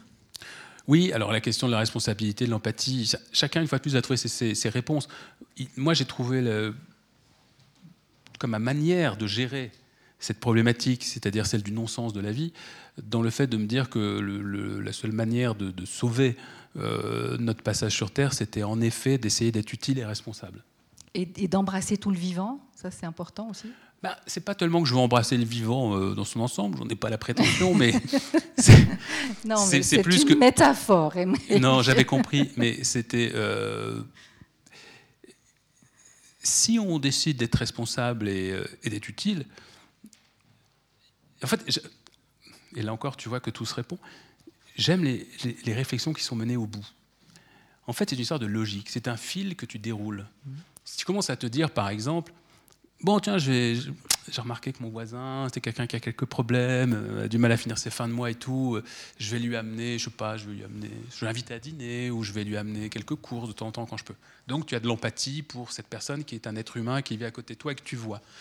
Et puis tu te dis, j'ai l'empathie pour cette personne, mais pourquoi j'en ai pas pour cette autre personne? Et pourquoi j'en ai pas pour cet autre individu qui se trouve n'est pas humain, mais qui est un animal non humain, mais finalement qui lui aussi, etc. Et quand tu pousses la logique, quand tu t'interroges sur les mécanismes qui font que tu décides d'avoir de l'empathie euh, pour euh, un certain nombre de créatures ou d'individus, tu dis, mais pourquoi je dois m'arrêter là? Tu peux pas t'arrêter. Si tu vas jusqu'à la bactérie. Sauf si tu le fais juste, tu vas jusqu'à la bactérie. Non, parce que justement, tu essaies de te dire jusqu'où je dois aller. Mhm. Mais tu, ta limite, elle est où? Ben, Parfois, je m'interroge. Mais je crois que c'est pour ça qu'il faut explorer la biologie. C'est la biologie aussi qui donne les réponses. La biologie, les, neurosciences, la psychologie. C'est-à-dire qu'en gros, il faut, je m'interroge toujours sur les conséquences des mm. actes qui sont les miens ou ceux de mes congénères, etc. Donc, tu, tu agis pas, évidemment, pas de la manière avec une bactérie, surtout si elle t'agresse parce que tu as des bonnes bactéries, enfin des bonnes et des mauvaises, ça ne veut rien dire. En tout cas, as des bactéries, certaines sont nécessaires. Tu as des bactéries avec lesquelles tu cohabites, des bactéries dont tu as besoin, puis tu as des bactéries qui, sont, qui t'agressent. Quand tu es agressé, évidemment, tu te, tu te, défends. En tout cas, tu réagis pas de la même manière, on va dire, je sais pas, moi, avec une crevette ou avec un chien. Tu vois Donc, ou avec, euh, avec un chêne. Hmm. Mais tu peux te dire, par exemple, de manière très simple, un présupposé, voilà, c'est quelque chose que je pose sur la table comme étant une ligne de conduite. Je considère que chaque vie sur cette euh, terre, a priori, a autant le droit de vivre que moi. A priori. Et après, Ou elle mérite le respect, disons. Bah, le respect de sa vie, oui. Mais mm. c'est-à-dire qu'en gros, je me dis, mais je n'ai aucun droit d'interrompre cette existence. Sauf à évaluer les, les, circonstances dans lesquelles j'aurai ce droit. Et c'est là, effectivement, que la réflexion, elle est absolument passionnante. Mais où ça devient compliqué, tu ne manges plus de viande, tu cites le cri de la carotte dans ton livre. Euh, si tu considères que. Attends, attends, quand tu dis ça comme ça, on va croire que je cite ça comme un argument pour pas manger. Non, pas du tout. Je, je, cite. non, mais c'est là où je voulais t'amener. L'argument, effectivement, qu'avancent certaines personnes en disant eh, le cri de la carotte. C'est pour ça que je te posais la question de la limite, parce que dire qu'on ne mange plus de viande, plus de poisson, plus de crevettes, parce que c'est du vivant, on est d'accord, mais euh, le, respect du chêne dans son, dans son environnement, c'est une chose, mais après, tu, les, fruits, les légumes, tu fais quoi? Tu croques dans la pomme Ce qui est passionnant, c'est que c'est un, champ d'exploration. Et c'est pas une provocation, hein, parce que je, pense qu'effectivement... C'est un champ d'exploration infini. La, science, euh, elle est en train de rendre les limites, euh, celles qu'on connaissait jusqu'aujourd'hui, bah, un peu plus. Il faut avoir deux heures de discussion sur chaque cas particulier. Ouais, j'ai envie de dire, étudions tous les cas auxquels nous sommes confrontés. Mmh. On se rend compte qu'il n'y en a pas tant que ça, finalement, dans notre vie quotidienne. Il y en a beaucoup qui sont, qui sont résolus assez facilement. Mais les fruits, il n'y a pas de problème, puisque des fruits, ce sont des fruits d'un arbre qui, lui, continue à, mmh. à, exister, par exemple. Donc les fruits, ce n'est pas, pas le plus... C'est pas le plus difficile. Une orange, une mmh. pomme, c'est pas... Heureusement. Voilà. Mais en revanche, c'est tout à fait vrai que moi, je ne comprends pas, par exemple, des gens qui achètent une maison, il y a, il y a un vieux chêne ou, ou autre qui est là depuis 100 euh, ans, 150 euh, ans, et puis tout à coup il décide de le raser, c'est quelque chose que moi je ne pourrais absolument pas faire. J'ai un mhm. profond respect pour les arbres, effectivement, pour le fait qu'ils étaient là avant moi, qu'ils seront là après moi. Je suis, mais vraiment. Je... vais te faire venir dans mon quartier à Lausanne où ils vont abattre un chêne de plus de 10 mètres. Mais bon, peut-être que tu pourrais. Euh, Je suis un peu idée fixe, moi. Je sais pas si vous dans Astérix. Je suis pareil. On va se mettre devant le chêne. On arrive non pas au terme de la soirée, mais au terme des questions que je vais te poser. J'avais encore une question à te poser qui était un peu la, on boucle la boucle. Hein. Euh, Nostec, antispéciste, Utopia, Vivant. Ton prochain livre, c'est un roman? Euh, C'est marrant que tu dises ça. Oui, c'est ce qui est prévu. C'est absolument ce qui est prévu. Mais. Euh, je ne le savais pas. Tu savais pas Non, non, c'est ce qui est prévu. Je suis embêté, il y a plusieurs choses en projet. Il y a même. Euh, bon, je peux le dire sur Enfin, c'est pas. Je suis même, enfin, un truc que j'ai en projet depuis deux ans. Ça, c'était pas prévu au Non, non, non. Il y a un truc que j'ai signé. Il faut absolument que je le fasse. Euh, c'est un. Je voudrais traiter ces thèmes-là, enfin des, tous les thèmes de ces livres-là, mais sous forme de, de livres illustrés, c'est-à-dire avec des dessins pour les enfants. Et euh, la difficulté, c'est que, comme quand j'étais moi-même gamin, j'aimais beaucoup dessiner, je me suis dit, tiens, je vais le faire moi-même. Donc, euh, on va voir ce que ça donne, on va voir si ça tient la route comme ça ou pas. Mais ça m'intéresse beaucoup. Et comme en plus, voilà, j'aime bien faire des choses que je n'ai pas encore faites. Et puis, si c'est mauvais, ben, je prendrai un illustrateur. Mais en tout cas, je, voudrais, je voudrais parler aux enfants euh, pour leur raconter ces choses-là. Et effectivement, oui, oui, un roman, c'est c'est ce que c'est ce disons que c'est un peu la, logique, c'est ce vers quoi je vais. Parce qu'en plus, là, je crois que sur ces thèmes-là, j'ai un peu tout dit. Euh, non, mais c'est vrai, maîtresse, t'as raison là-dessus. Euh.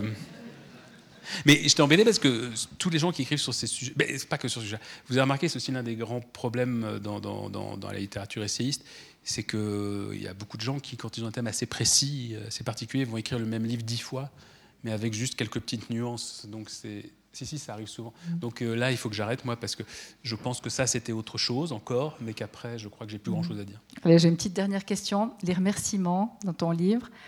Euh, tu remercies les êtres magiques qui partagent ta vie, on peut imaginer qui c'est, et les anges surgis de nulle part pour l'espoir. Raconte-nous un peu les anges, sans digression. Je sais pas ce que tu as contre les digressions. Moi, je trouve que c'est un, racisme anti-digression qui est, assez étonnant. C'est pas moi, c'est l'heure qui a quelque chose contre les digressions. Euh, Et tu as le droit de pas répondre. Non, les ces anges choisis nulle part, c'est que bah, il y a des, des, des, gens qui, franchement, vous empoisonnent la vie. Euh, tous les jours, on en croise. Je vous ai raconté l'histoire de, de, de, ce monsieur ce matin. Ce qui est très drôle, bah, il y, en a, il y a un petit ange qui est surgi juste après. Parce que c'est, par exemple, donc il y a ce monsieur qui vraiment pouvait tout à fait me laisser avoir ma bagnole là. J'avais mon bébé dans les bras, tout ça. Et, c'était juste, on voyait qu'il était content de, me dire de partir. Il était juste content. C'était son... Alors peut-être, en effet, c'était pas simple. Il fallait juste, je disais, je récupère ma voiture demain. Enfin, il s'arrangeait, c'était pas, pas très grave. Mais il était content d'appliquer. Donc voilà. Donc je suis parti. On s'est un peu engueulé, quand même, faut tout dire. Et puis. Euh, et puis, pendant que je courais pour essayer de, quand même de choper le train, il y a une petite jeune fille qui, nous a couru après, qui a dit Monsieur, monsieur, monsieur, moi je travaille pour SIG, je viens de voir ce qui se passait, je suis scandalisé, qu'est-ce qu'on peut faire pour vous? Et puis elle nous a accompagnés pendant, pendant 20 minutes pour échanger des billets de train, pour machin. Une petite jeune fille comme ça, qui avait 20, euh, 25 ans et qui voulait pas nous lâcher en disant c'est vraiment pas normal et tout.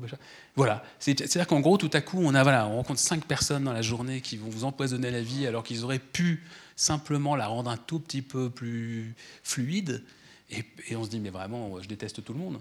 Il n'y a, rien à sauver. Puis tout à coup, il y a une personne qui tout à coup fait preuve d'une bonté, d'une complètement gratuite. Et ça, ce sont tous ces gens qui nous donnent espoir, quoi, qui font qu'on a encore envie de continuer, encore envie d'écrire des livres, en se disant, bah oui, ils vont être lus. Ou quand euh, je tiens des discours qui euh, sont aussi quand même très à rebours des discours dominants aujourd'hui euh, en politique notamment, chez nous en France en tout cas, parce que comme je le dis souvent quand je viens ici, je connais beaucoup moins bien la situation chez vous que chez nous. Donc chez nous c'est très sombre. Et, beaucoup de gens me prennent un peu comment Oui, c'est mais c'est un oui oui, c'est un jaune. Oui. Non, mais on va pas en parler dans quelques instants si vous voulez, mais c'est très. Je sais pas, sais pas d'ailleurs comment vous voyez ça chez vous, mais alors c'est assez complexe chez nous cette histoire. Mais euh, euh, je ne sais plus ce que je disais du coup. Euh...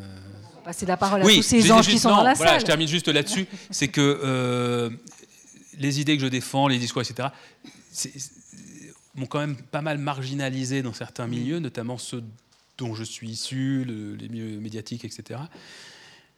donc parfois, il faut vraiment avoir la foi pour continuer à, écrire ce genre de choses et à, essayer de porter cette parole publiquement. Et donc ces petits anges sont des gens qui tout à coup disent, euh, euh bah, c'est piqueurs de rappel en disant, bon, allez, il y a peut-être encore des livres à écrire quand même. Merci.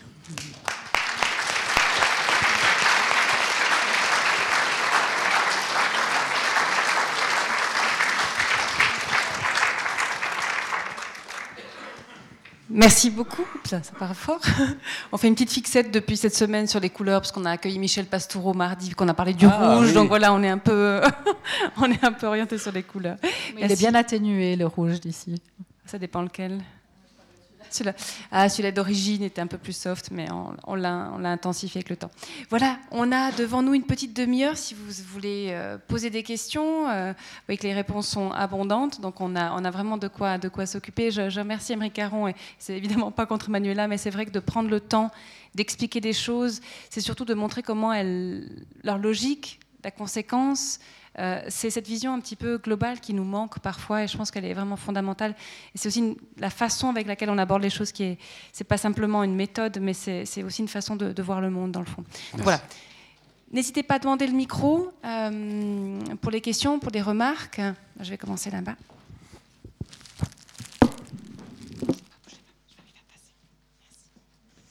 Madame. Je ne me lève pas parce que je, suis un peu bloquée. Bonsoir, je, suis navrée, je ne peux pas me lever, mais bon. Euh, je m'appelle Céline, merci beaucoup pour cette heure euh, de, discussion et d'écoute.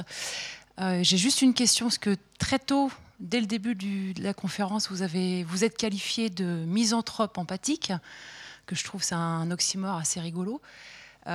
comment vous vivez ça au quotidien et surtout en tant que misanthrope, comment vous finalement vous allez au devant de vos semblables pour leur expliquer votre manière de voir le monde, le vivant, etc.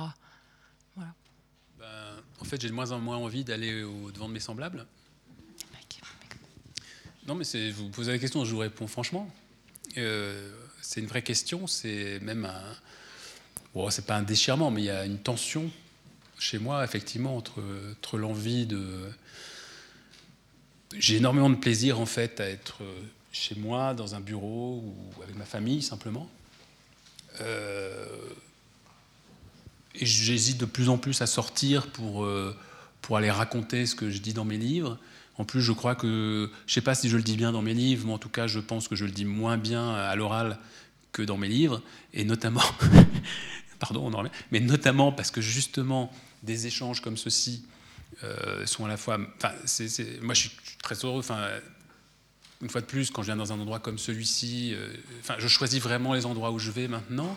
Je je dis pas ça pour dire qu'il y a 10 000 endroits qui veulent absolument que j'aille les voir, mais en tout cas, quand j'ai des propositions, je, choisis, euh, parce que si je sais que ça va être un moment d'échange sympathique, euh, humain, et je sais que c'est le cas par exemple ici, donc je viens dans ces endroits-là, euh, il y a des tas de trucs que j'évite. Par exemple, les médias, maintenant je sais qu'il y a des tas d'émissions que je refuse de faire parce que je sais qu'on m'invite pour les mauvaises raisons, ou en tout cas qu'on attend quelque chose de moi que je ne veux pas donner, que je ne veux plus donner. Et quand donc je trouve que dans les livres, on peut justement aller dans les digressions, et qu'on peut, et peut aller euh, voilà, dans des... Dans moi, il n'y a rien qui me fait plus plaisir quand, euh, quand j'écris un bouquin, là par exemple... Mais quand je dis que ça me fait plus plaisir, c'est que je suis devant mon ordinateur et je ne dis pas que c'est bien. C'est-à-dire, je ne dis pas, mon Dieu, super, je suis un grand écrivain, je trouve un truc génial. Mais c'est juste que je me sens bien. Quand tout à coup, j'écris quelque chose qui me fait plaisir, pas d'un point de vue nombriliste, mais dit, nombriliste, mais dit, oh, bah, ça m'amuse. Donc là, par exemple, je suis en train d'écrire un chapitre sur la biologie, et puis je ne sais pas pourquoi, je suis dans mon ordi, puis tout à coup, je commence à écrire autre chose où je veux, où je veux raconter le, la destruction du vivant. Je veux à un moment quand même rappeler un petit peu dans quelle proportion on a détruit tout ce qui nous entoure, sauf je me dis, on l'a entendu partout. Euh, moi-même, j'ai déjà raconté dans d'autres livres. On est un peu bassiné, je vais pas refaire une liste de chiffres, c'est chiant. Qu'est-ce que je fais? Et puis, je sais pas pourquoi, je me mets à raconter. Euh, euh, il y a un dîner, je, fais pièce de théâtre, je fais pièce de théâtre, il y a un dîner, euh, je décris des gens, puis à coup, il y a une fille qui arrive, une jeune fille de 20 ans, elle s'appelle Nina, comme ma fille, et puis elle commence à rentrer dans l'art de tout le monde, puis je fais des dialogues avec des portes qui claquent, etc. Pour raconter. Et là, je m'amuse, je m'amuse, et, je suis heureux quand je fais ça. Mais ça n'a pas de sens. Quand je renvoie ça à mon éditeur, il me dit, il y a une pièce de théâtre dans ton livre. Alors je fais, oui, et puis, le, puis, dix pages avant, je mets un arbre phylogénétique qui est un truc hyper euh, scientifique, hyper précis, vraiment qui n'intéresse que les spécialistes. Et c'est ce que j'aime. Et je comprends que ça, rendu à l'oral, ça peut faire bizarre à Manuela. Mais donc, euh, mais non, c'est justement parce que je t'aime beaucoup que je sais qu'on peut rigoler de ça, toi et moi. Euh, mais voilà, donc tout ça pour dire que moi, si je pouvais, franchement, je resterais chez moi et j'écrirais des livres. Simplement, c'est euh, la vie est pas, voilà, c'est pas aussi simple que ça. Enfin, il faut aussi. Et puis, en même temps, je crois quand même que c'est par l'échange. Je continue à penser néanmoins qu'on a besoin de l'échange, de se rencontrer pour avoir des moments, des moments riches, des moments d'enrichissement, des moments de connaissance. Donc, je ne veux pas non plus devenir ermite. Mais c'est drôle parce que vous disiez, c'est marrant, vous définit comme euh, misanthrope euh, empathique. empathique c'est pas, c'est pas un oxymore. Bien sûr, ça peut paraître comme un oxymore, mais c'est un oxymore si, euh, si on est spéciste. si on est antispéciste, c'est pas du tout un oxymore. Je voulais rebondir sur ce que tu disais sur le fait de plus sortir de chez soi, mais si tu sors plus, il y aura plus les anges qui te tomberont dessus. Donc euh, c'est bien de sortir aussi pour aller rencontrer les anges. Oh là là, merci, je, je rougis. Peut-être aussi, j'avais envie de revenir sur cette pièce de théâtre avant de prendre la prochaine question. Euh, c'est vrai qu'elle est, c'est un peu surprenant, il y a une sorte de changement de genre comme ça. Et puis je me disais, euh, il y a quand même quelque chose d'un petit peu caricatural. Puis en fait, je me suis dit, mais je crois pas. Bien sûr qu'il y a des rôles des uns et des autres qui sont peut-être à peine plus marqués, mais c'est vrai que c'est touchant d'avoir cette, euh, cette jeune femme qui, qui est la seule qui argumente, qui est la seule qui amène des éléments objectifs. Tous les autres, enfin tous ces adultes à qui elle parle restent un peu sur des opinions plus ou moins bien pensantes, plus ou moins sensibles. Et, c'est assez touchant. Et puis, euh, tu parlais d'adolescence, qui était plutôt connotée négativement dans ce que tu racontais avant, un être humain qui a un rapport d'adolescent à la terre-mère. Et en même temps, d'avoir cette jeune Nina. Euh, on a parlé des Gilets jaunes, mais on aurait aussi pu parler des jeunes qui font des manifs pour le climat. Moi, j'avais envie de t'entendre là-dessus, en fait. En reprochant peut-être la question de l'espoir qu'abordait euh, Manuela. Ben, franchement, je ne sais pas quoi en penser. Non, c'est vrai, j'aimerais avoir une réponse intelligente à fournir et je n'ai euh, j'ai pas de j'ai pas d'avis tranché là-dessus. C'est-à-dire que bien évidemment, je vais répondre comme n'importe qui dirait c'est génial. Ok. Mais je sais pas. C'est bien, mais, mais ils sont combien finalement? Et ils vont aller jusqu'où et, ça va donner quoi C'est mieux que rien. Je suis content que ça existe. Est-ce que finalement, euh, euh, cette pièce de théâtre, elle met aussi en scène des gens qui tous disent qu'ils aiment la planète et, en fait, euh, le, personnage, finalement, cette jeune fille, en fait, est juste là pour, pour les amener à avouer à un moment ou à un autre que tout ça est très très superficiel et n'est absolument pas réfléchi, n'est pas pensé jusqu'au bout, n'est pas conséquentialiste. Donc, ces marches pour le climat, enfin, c'est aujourd'hui de dire euh, je, veux sauver le climat, c'est bien, mais euh, c'est comme de dire la guerre c'est moche. Enfin, euh, je peux pas critiquer et je ne peux que dire du bien, mais même ce que je vais dire, ça va être banal et tiède. Donc j'attends de voir. C'est pas, et puis en plus, cette jeunesse, je ne sais pas, je ne la connais pas encore. Donc, moi, je vois que dans les publics que j'ai en France, quand je présente mes livres, c'est vrai que souvent, je vois qu'il y a des gens qui ont 15-16 ans qui sont très intéressés par l'antispécisme. Mais l'antispécisme, pour moi, c'est encore autre chose. C'est-à-dire que pour moi, sauver, le, climat, on dit ça comme ça, hein, euh, stade avant. Euh, c'est bien déjà. Mais pour moi, c'est beaucoup moins intéressant que, ce que je prône, enfin ce que je prône, ce qui m'intéresse moi, c'est dire notre manière de reconsidérer tout le vivant, même si forcément il y a un lien entre les deux. Il y avait une question ici. Bonsoir Émeric. Merci, euh, merci d'être euh, d'être venu ou revenu. En tout cas, j'espère qu'on vous reverra euh, l'année prochaine ou je ne sais pas quand. En tout cas, ça dépend des successeurs de Marie-Thérèse. il, y a, quelque chose à Donc, négocier. j'aurai peut-être pas de livre l'an prochain. En plus. c'est pas grave, je pense. il y aura toujours une discussion intéressante, à mon avis. Euh, donc, euh, bah, en tout cas, personnellement, c'est la première fois que je vous rencontre ici. C'est justement dommage, j'en avais pas entendu parler, que vous étiez venu avant. Non, je sais que le travail de communication ici est très très mal fait. Euh, oh, non, pardon, j'avais pas vu que tu étais là. Mais euh, en tout cas, ben, personnellement, voilà, je vous découvre en personne pour la première fois, donc j'en suis, suis, très heureux. Je pense que comme pas mal de gens, je vous ai découvert aussi euh, à la télé dans une émission assez, assez connue, que, que je regarde d'ailleurs plus depuis que bah, voilà, vous y êtes plus. Donc, euh, bah, c'est, ouais, quelque part, c'est vrai. En tout cas, c'est pas, pas très longtemps, je pense. ça a duré à peine une saison, et puis après, il y a un personnage qui m'énerve beaucoup qui est arrivé, qui est pas très populaire en, en, en Suisse, d'ailleurs. Ça? Ah oui il vous a pas critiqué un jour? Un petit peu. C'est ça. il, est, très spécial. Quand on parle de choses qu'on connaît pas, bah voilà, c'est un peu dommage. C'est sa spécialité, je vous Exactement, exactement. Euh, donc là où je voulais en venir, c'est que, euh, en fait, moi, je vous ai découvert dans, cette émission, c'est vrai. Euh, j'ai beaucoup aimé le personnage dans l'émission, et puis c'est par la suite que j'ai découvert que vous étiez végétarien, puis vegan, etc. donc après, vous avez mené tous les combats en fait qui, qui personnellement me, me, me, plaisent et puis que, que j'ai un petit peu, pas au même niveau, aussi essayé de, de, de suivre.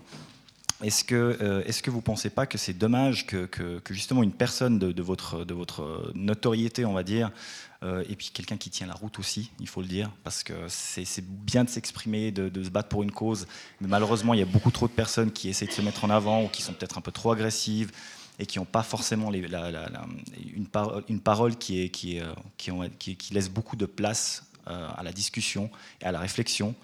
Euh, personnellement, en fait, je vois pas, je vois pas à, part, à part des gens un peu trop agressifs à la télé, parce que c'est souvent la télé qu'on, dont, on, entend parler de ce, ce, genre d'émission qui, qui, parle beaucoup de véganisme, d'antispécisme, etc., enfin de spécisme. Donc moi, je me dis que c'est un peu dommage que quelqu'un qui justement est vraiment capable de, de porter cette parole euh, d'une manière intelligente, finalement, laisse un petit peu tomber en disant bon, euh, moi ça m'intéresse plus. Euh, parce qu'on me laisse finalement pas m'exprimer de, la manière dont j'aimerais. Donc c'est vrai que j'ai vu beaucoup de temps dans les émissions. C'était, effectivement, ils, ne laissent pas trop développer. C'est bon, répondez oui ou non. Euh, non, c'est pas oui ou non la vie, désolé. Donc là, je vous rejoins totalement. Mais ça reste quand même dommage. Euh, je trouve qu'il n'y ait pas suffisamment de représentants, en tout cas à la hauteur, dans, ces, diverses émissions.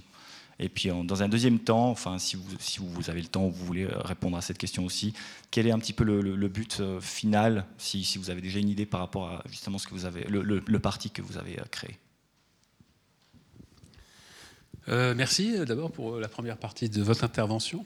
Euh, pour répondre très brièvement, euh, je ne sais pas si j'en suis capable, mais je. euh, bon, maintenant je suis plus là pour Non, non, mais.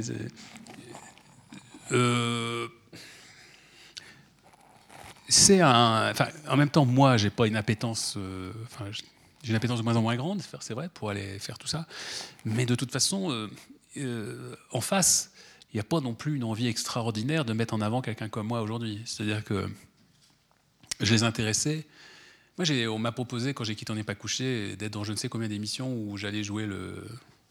un peu ce que je faisais dans On n'est pas couché, mais en plus caricatural. C'est-à-dire que je devais venir en même temps faire l'écolo vegan dans des débats, justement, où on allait me demander de parler en une minute sur n'importe quoi. Euh, politique étrangère, football, euh, tout ça, euh, tout ce que je déteste. Donc, donc j'ai refusé tout ça. Et c'est pire que ça, c'est que je me suis rendu compte, au fil des années, il y a même des médias qui m'évitent soigneusement. C'est-à-dire que, d'une part, euh, vous parliez de ceux qu'on entend. Alors, il y a des émissions, euh, c'est vrai que j'ai refusé beaucoup, euh, parce que justement, je considérais que les conditions du débat. C'est Bourdieu qui disait, et je trouve que cette, manière de voir les choses est extraordinaire. Et vraiment, sur ce. D'abord, je le suis sur beaucoup de choses, mais sur ce point-là, je le suis. Il disait Bon, il allait très peu dans les médias, et puis quand il y allait, c'était euh, toute une histoire, et puis, même quand il, puis il était déçu après, enfin les médias, la télé. Donc il se méfiait énormément de la télévision, pour Dieu. Et il disait, moi je ne vais à la télé que si deux conditions sont réunies. Si, un, je suis sûr euh, d'avoir quelque chose à dire, et, si j'ai l'espace pour le dire. Et donc, euh, moi j'ai toujours ça en tête. Donc, est-ce que je vais être capable de parler du sujet sur lequel... Parce qu'en en fait, beaucoup de les télés, par exemple, euh, n'invitent pas des gens euh, forcément pour la pertinence de ce qu'ils vont dire. Ils ne demandent pas si le type est un vrai spécialiste du machin.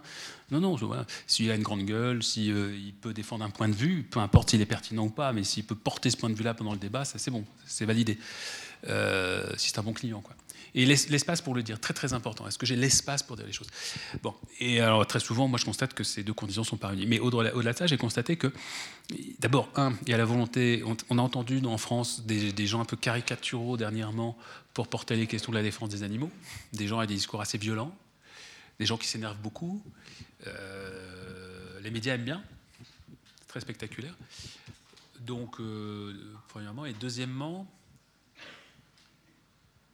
je me rends compte que sur les questions que je porte, il y a des médias dits euh, intello chez nous, euh, gauche, voilà, un peu, un peu classieux et tout, qui systématiquement m'évitent et vont trouver quelqu'un sur des sujets que je développe dans livres, etc., pour trouver quelqu'un qui a peut-être moins traité le sujet que moi, mais qui, est, voilà, qui va faire un peu moins de vagues et qui va porter un truc intéressant, mais qui. Donc de toute façon, c'est un phénomène double. D'une part, moi, je commence à être un peu fatigué de tout ça, et d'autre part, de toute façon, j'ai l'impression que le système médiatique est content si je, voilà, si je suis plus là. Ça, c'est la première chose. Et la deuxième partie, le, parti, pourquoi je fais ça? C'est une bonne question. Euh, en fait, c'est très intéressant parce que je suis peut-être trompé dans ma manière d'envisager les choses pour ce parti. Je l'ai fait parce que, après deux bouquins, où régulièrement je disais voilà, il faudrait un jour un parti politique qui porte ses idées, etc. Et puis très souvent, des gens me disaient mais pourquoi vous ne feriez pas vous ce parti? Moi, ça ne m'intéresse pas du tout de faire de la politique. Je ne souhaite absolument pas être élu. C'est vraiment pas quelque chose qui me passionne. Je préfère une fois de plus, que je vous le disais, vraiment être chez moi et écrire des bouquins, passer du temps dans des livres et puis ensuite en écrire d'autres moi-même. Euh, ou ne rien faire du tout, hein, parce que je ne vais pas faire croire non plus que je passe mon temps à lire des bouquins. Il n'y a, rien de mieux que de ne rien faire pendant une après-midi. Donc, euh, je me suis dit à un moment, bon, bah, c'est peut-être même de ma responsabilité morale, justement, j'en reviens que de le faire, puisque personne ne le fait, ce parti. Donc j'y allais, je vais tenter, je vais tenter le coup. Et mon seul objectif était que ce parti existe dans le débat public, parce que je pense que ces idées-là, les idées sur les droits des animaux, mais sur autre chose, parce que sur toutes les questions sociales qui sont traités aussi par le parti. Il y a déjà d'autres partis en France, c'est vrai, qui traitent ça. Mais ce n'est pas dans une vision globale qui est la même que la mienne. Donc tout ce qui est la défense du vivant, c'est vrai que ce que je propose dans, le parti que j'ai monté, c'est une vision vraiment singulière. Et je me disais, il faut que ce parti existe pour qu'il puisse faire pression ensuite lors d'élections sur les autres partis, puisque les autres partis auront peur que quelques pourcentages aillent au parti que j'ai créé, ils sont donc bien obligés à un moment de mettre la question animale, par exemple, au cœur du débat, etc. etc. Et puis qu'on ait des gens qui aillent en plateau, justement, vous parliez des débats, et qui soient capables un petit peu aussi de, tenir les échanges avec des spécialistes de la communication que sont les, les élus et les hommes politiques. C'était ça l'idée. Et à titre personnel, j'ai toujours dit ce parti, je veux être le créateur, le fondateur avec d'autres, mais je ne veux jamais, moi, être élu, candidat, etc. Je veux juste faire le programme, ce que j'ai fait, j'ai écrit tout le programme, et puis ensuite euh, aider dans les médias en étant porte-parole euh, quand ce sera nécessaire, etc. Sauf que je dois avouer que c'est sans doute l'une des raisons pour lesquelles les choses n'ont pas marché de manière aussi rapide que je le souhaitais dans le développement. Est-ce qu'on peut vraiment faire de la politique comme ça? Je m'interroge. J'ai donné des exemples. Je vous raconter vraiment les choses. Vous suivez un petit peu, j'imagine, ce qui se passe. Benoît Hamon, par exemple, m'a dit, euh, m'a approché euh, assez tôt, et m'a proposé d'être sur sa liste. Et alors, euh, je lui ai dit, euh, bah non, enfin, moi je veux pas être sur ta liste. Je dis, euh, je veux bien qu'on fasse une alliance avec le, avec le parti, mais, et que tu prennes des gens de mon parti, mais moi je veux pas être je veux pas être élu. Et là, il a été déçu. Ça intéressé plus trop, parce que j'ai vu qu'il voulait, voilà, qu'il y ait un petit peu la représentation médiatique de ce, de ce parti ou de ses idées. Mais. Et donc, je lui c'est compliqué si soi-même, finalement, on n'y va pas au charbon. Quoi. Et, ça explique aussi peut-être, une fois de plus, la lenteur du développement de ce parti, parce que je voulais vraiment me mettre en retrait. Je voulais pas qu'on dise c'est le parti de Caron. Je voulais qu'on dise tiens, c'est un parti antispéciste en France. Et il se trouve que c'est les idées de Caron notamment qui sont là. Mais est-ce que c'est possible Comme ça, je ne sais pas. Donc euh, j'attends de voir. Je, voudrais que ce parti existe. comme je vous le disais, on est en train aujourd'hui de le, repenser autrement. Euh, mais très honnêtement, je veux pas que ça me prenne l'essentiel de mon temps. Quoi. Donc il faut être réaliste aussi, c'est beaucoup de temps qu'on passe, pendant lequel on ne fait pas autre chose. Euh, donc il faut que je vois, il faut que j'essaie de trouver un équilibre. C'est pas simple. Merci, on a une autre question ici. Bonsoir, merci d'être venu en Suisse. Déjà, c'est un plaisir de vous écouter. Merci beaucoup. Alors j'ai une constatation et une question. Euh, la première constatation, c'était qu'il y a une petite euh, parenthèse qui a été ouverte sur l'intelligence des plantes. Je trouve que c'est pas quelque chose qu'il faut minimiser, c'est pas du tout le cas ce soir, mais je, suis très curieux de ce qu'on va découvrir euh, à ce sujet dans les prochaines années, quand on voit notamment qu'un mycoplasme, un petit champignon unicellulaire, est capable de résoudre des équations pour sortir d'un labyrinthe. Bref. Euh, ma question euh, est la suivante. Donc l'Homo eticus, c'est quelque chose qui pourrait apparaître, c'est un futur éventuel, une hypothèse hein, pour l'Homo sapiens. Et quelle est votre position par rapport à d'autres peuples. Hein. Je pense notamment aux travaux de, Jared Diamond, qui a un peu dépeint, on va dire, le, voilà, au sein même de l'Homo sapiens, on a plusieurs systèmes socioculturels qui sont plus ou moins techno-déterminés. Et puis, bah, par exemple, le nôtre, en Europe, a à peu près répandu, euh, voilà, à, défaut d'autres, euh, son système. Est-ce qu'il ne faudrait pas revenir un peu vers le passé? Personnellement, je suis très euh, intéressé à, ce quelle était notre, notre, notre, culture en Europe avant l'avènement, on va dire, d'une technocratie vraiment puissante comme celle que vous dépeignez dans vos livres. Par exemple, je pense aux Kogi, la, donc la population des Kogi qui nous appellent déjà hein, les hermanitos, en espagnol, les petits frères qui eux nous considèrent en fait comme des voilà un, peuple voilà comme un peu des adolescents et puis et eux, leur mission, c'est de, nous éduquer. Ils essayent de le faire. Euh, voilà, j'aimerais avoir votre, votre point de vue sur ces populations qui ont peut-être une forme de sagesse, sans vouloir les dépeindre avec trop de romantisme ou de voilà, mm, en voulant s'éloigner aussi du mythe du bon sauvage. Enfin, quel est votre, votre point de vue?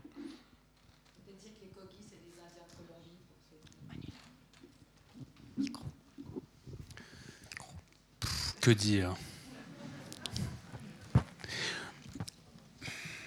Ben, ouais, vous avez raison sur le fait qu'il y a évidemment beaucoup à aller euh, chercher euh, dans des euh, cultures millénaires souvent, en Inde, en Asie en général, par exemple, mais ailleurs aussi, en Amérique latine ou en Amérique du Sud. on aurait en Amérique du Nord s'ils n'avaient pas exterminé tout le monde.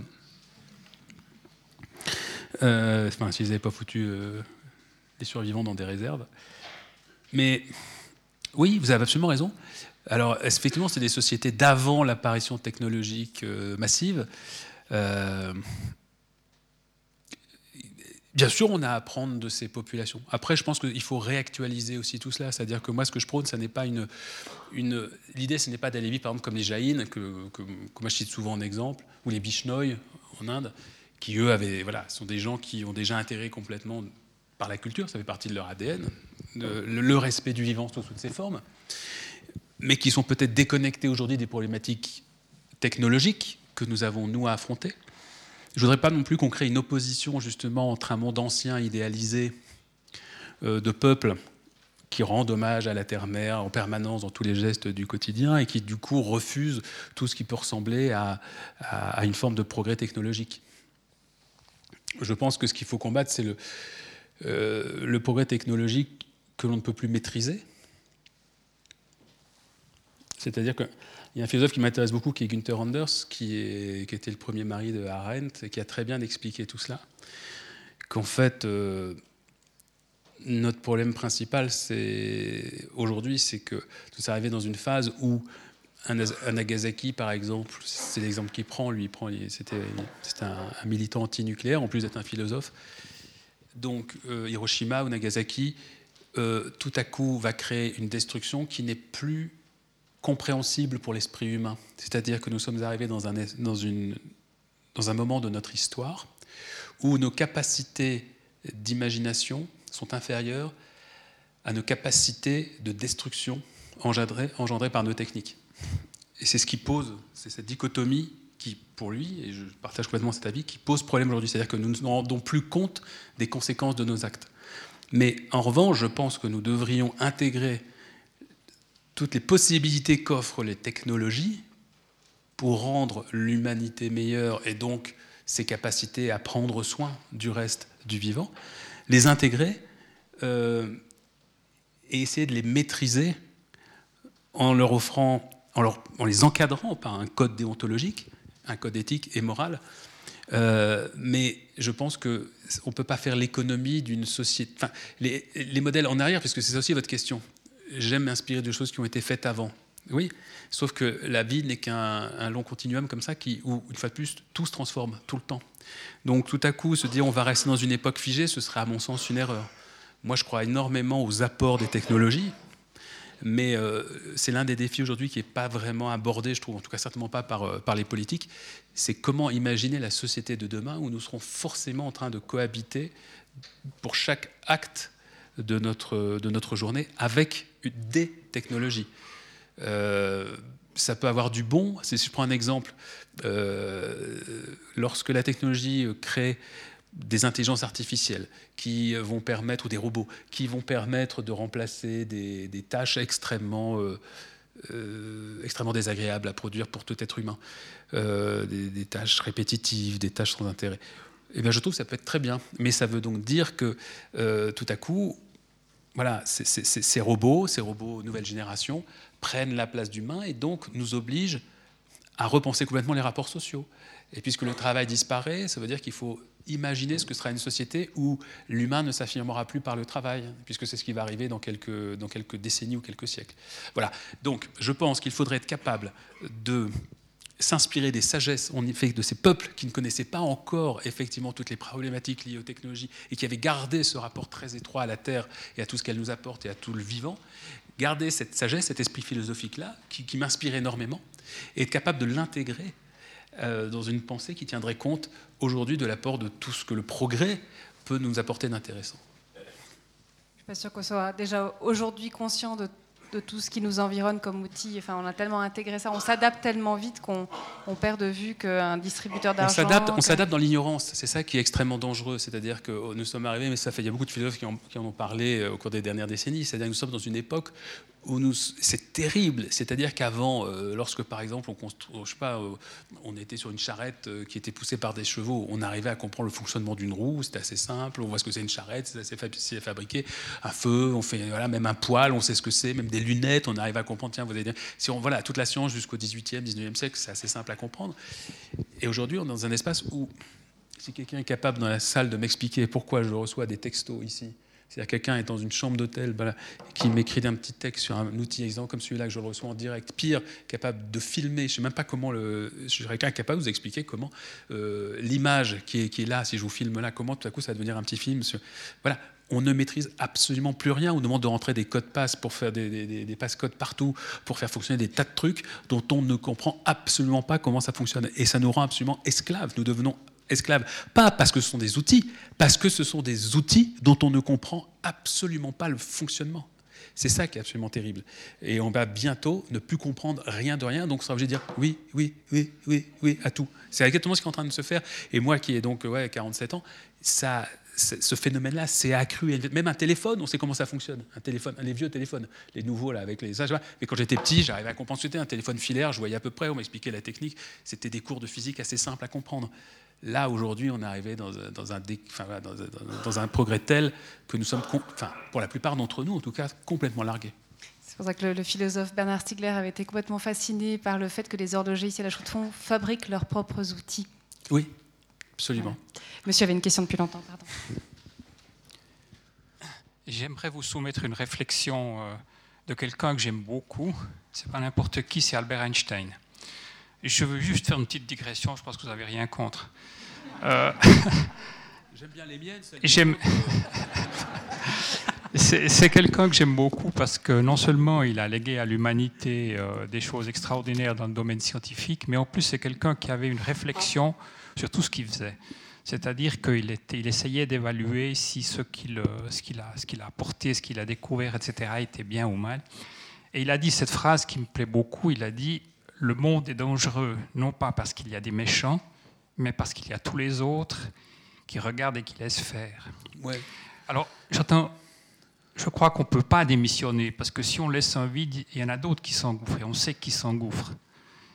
Alors, vous avez peut-être l'impression de ramer un peu à contre-courant, je ne sais pas, mais c'est quand même beaucoup plus drôle de ramer à contre-courant que de se laisser porter par le courant, parce que quand on se retourne, on a progressé, autrement on est descendu, on englouti par la mer. Donc je crois qu'il ne faut pas arrêter, il ne faut pas démissionner. Non, mais c'est gentil. Mais euh, je suis d'accord avec vous, je suis d'accord avec ce qu'a dit Einstein. Plusieurs philosophes ont dit ça, ou des écrivains. Primo Levi aussi, euh, quand il raconte son expérience dans les camps, il dit euh, des vrais méchants, il n'avait pas beaucoup. Des vrais méchants, il n'y en a pas beaucoup. C'est ça, c'est beaucoup de gens qui laissent faire, des gens qui ne veulent pas se poser de questions. Mais ça, c'est la majorité. Euh, donc oui, démissionner. Bah, déjà, on ne démissionne pas si soi-même on continue à essayer dans son quotidien d'appliquer certains préceptes. On peut considérer que c'est pas. Donc on continue à être un peu petit, un petit combattant dans, sa vie de tous les jours. Non, ce qui est peut-être fatigant, c'est euh, d'essayer de porter cette parole, par contre, d'essayer de la porter publiquement. Euh, il y, en a peut-être aussi qui savent le faire avec plus de talent que moi et qui arrivent mieux. Peut-être aussi que j'ai peut-être l'impression parfois aussi de. Là, je reviens, mais avec un petit peu d'humour, mais, là, je suis sérieux là-dessus. D'avoir dit ce que j'avais à dire. Euh, donc, d'où l'histoire de, faire un roman. Oui, c'est peut-être que maintenant, il faut que je passe, à autre chose. C'est-à-dire que ça ne m'empêchera pas de.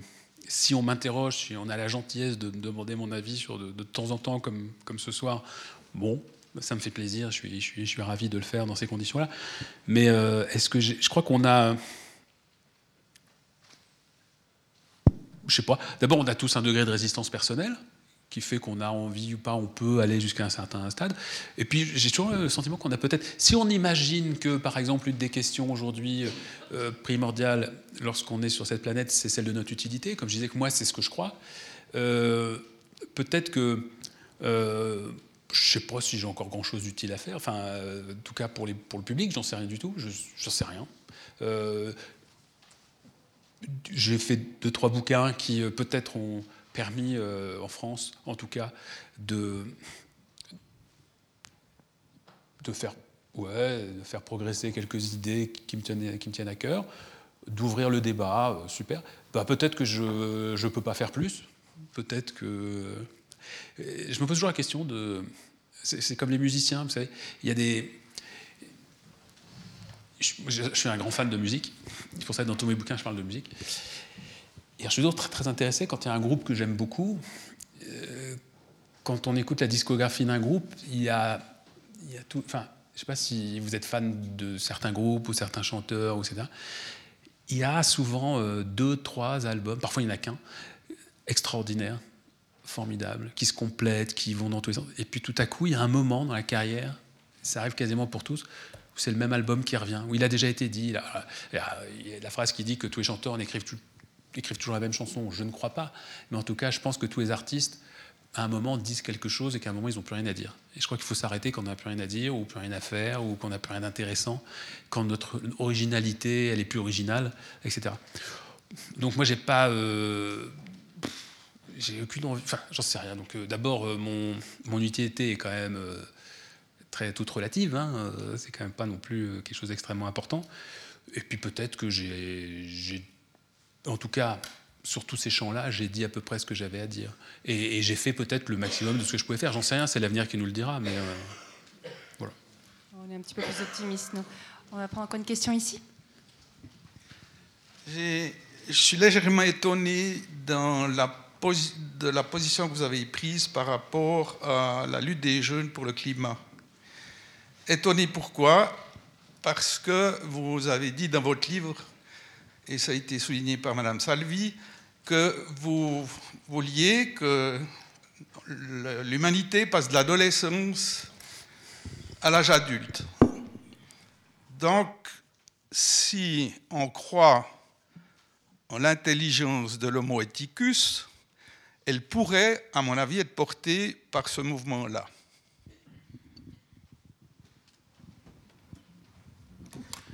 C'est possible.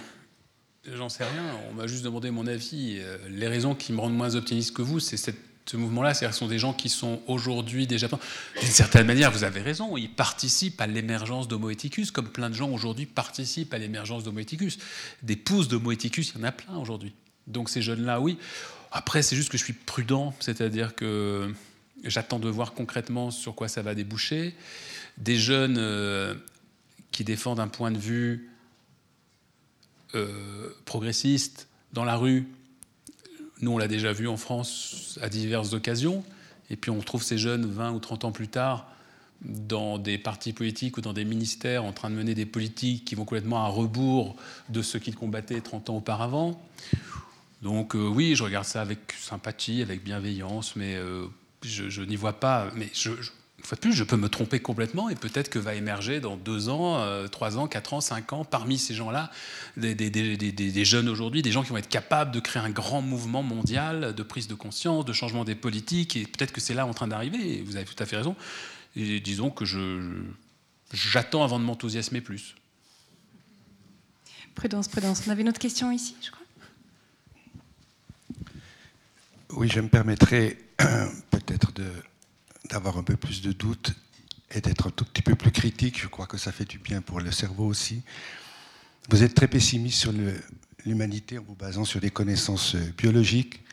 Les biologiques qu'on connaît le plus en France, je parle du prix Nobel euh, François Jacob ou de Axel Kahn qui est venu ici au Club 44 euh, il n'y a pas très longtemps.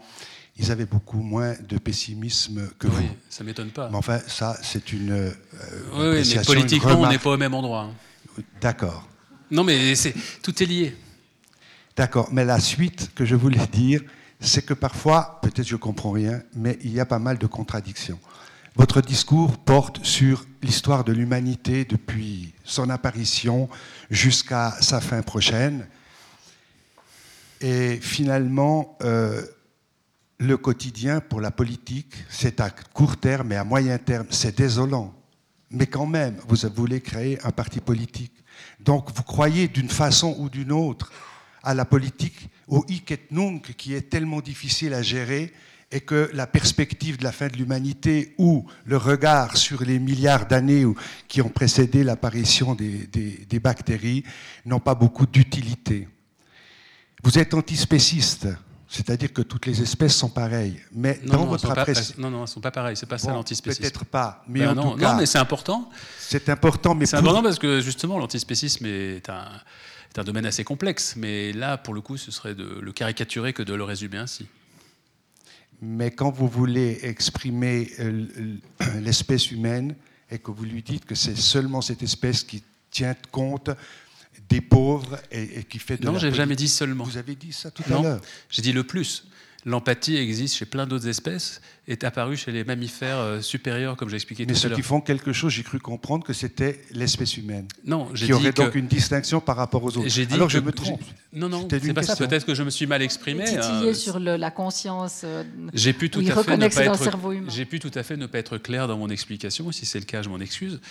Euh, je disais simplement que c'est un fait que de constater qu'aujourd'hui, l'espèce humaine est la seule espèce qui a le pouvoir de vie et de mort sur toutes les autres espèces qui l'entourent.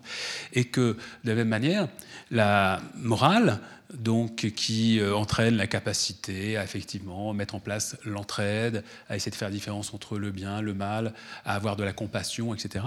La morale existe également chez d'autres espèces, chez le rat par exemple, chez le chien. Enfin voilà, c'est tout ça, on l'a constaté chez d'autres espèces animales. Mais il faut aussi reconnaître qu'elle est davantage développée et poussée chez l'espèce humaine, puisque nous, nous en avons fait le fondement de nos sociétés.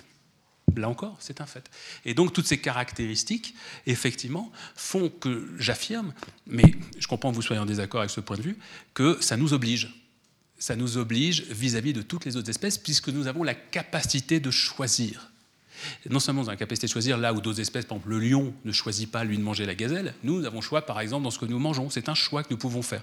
Donc ça nous oblige. Et de la même manière, parce que nous sommes aujourd'hui l'espèce dominante, je ne dirais pas l'espèce supérieure, mais l'espèce dominante, capable d'éradiquer toute forme de vie sur Terre, cela nous confère une responsabilité. C'est la seule chose que, je dis. Voilà, c'est-à-dire qu'aujourd'hui, on peut éradiquer toutes les formes de vie. Très peu de formes de vie peuvent nous éradiquer aujourd'hui. Merci pour ces précisions. Ben, je vous en prie. J'avais besoin. C'est là où l'échange est intéressant. Voilà, peut-être on, s'arrête là puisqu'on a un petit peu débordé pour rattraper un peu le temps, le temps qu'on avait, quand vous avez grignoté. J'ai oublié une chose importante, c'est de remercier la librairie Payot qui est là avec nous ce soir. Pardon, dans l'agitation du moment. Merci beaucoup. Merci évidemment beaucoup à Manuela Salvi euh, d'avoir titillé notre intervenant. Merci beaucoup à Émeric Caron. Euh, c'est vrai que tout le monde n'est pas d'accord avec toi, mais je pense ah que, bon? Je crois, pas ici, hein, évidemment. Ça mais mais moi, je suis toujours frappée. Pourquoi tu m'en as jamais parlé? C'est la fin d'une grande histoire. Moi, ce qui me frappe toujours, c'est la cohérence, c'est l'entièreté. Alors, même si parfois on peut avoir l'impression qu'il y a des contradictions, il y a, Madame a eu cette très belle formule, cette euh, ce misanthrope empathique. Euh, néanmoins, je trouve que ce qui est intéressant et ce qui reste pour moi une, force, hein, pour euh, de nouveau, ça peut être dans ce domaine-là, ça peut être dans d'autres, mais c'est de se dire toujours les conséquences et est-ce qu'on est cohérent. Et ce mot de cohérence, pour moi, il est fondamental et je pense que voilà, c'est ce qui, c'est ce qui, c'est cette dispersion entre entre ce qu'on fait, ce qui se passe ensuite, de pas être conscient de ce qui se passe ensuite, qui, est pour moi un des, mots de notre de notre société.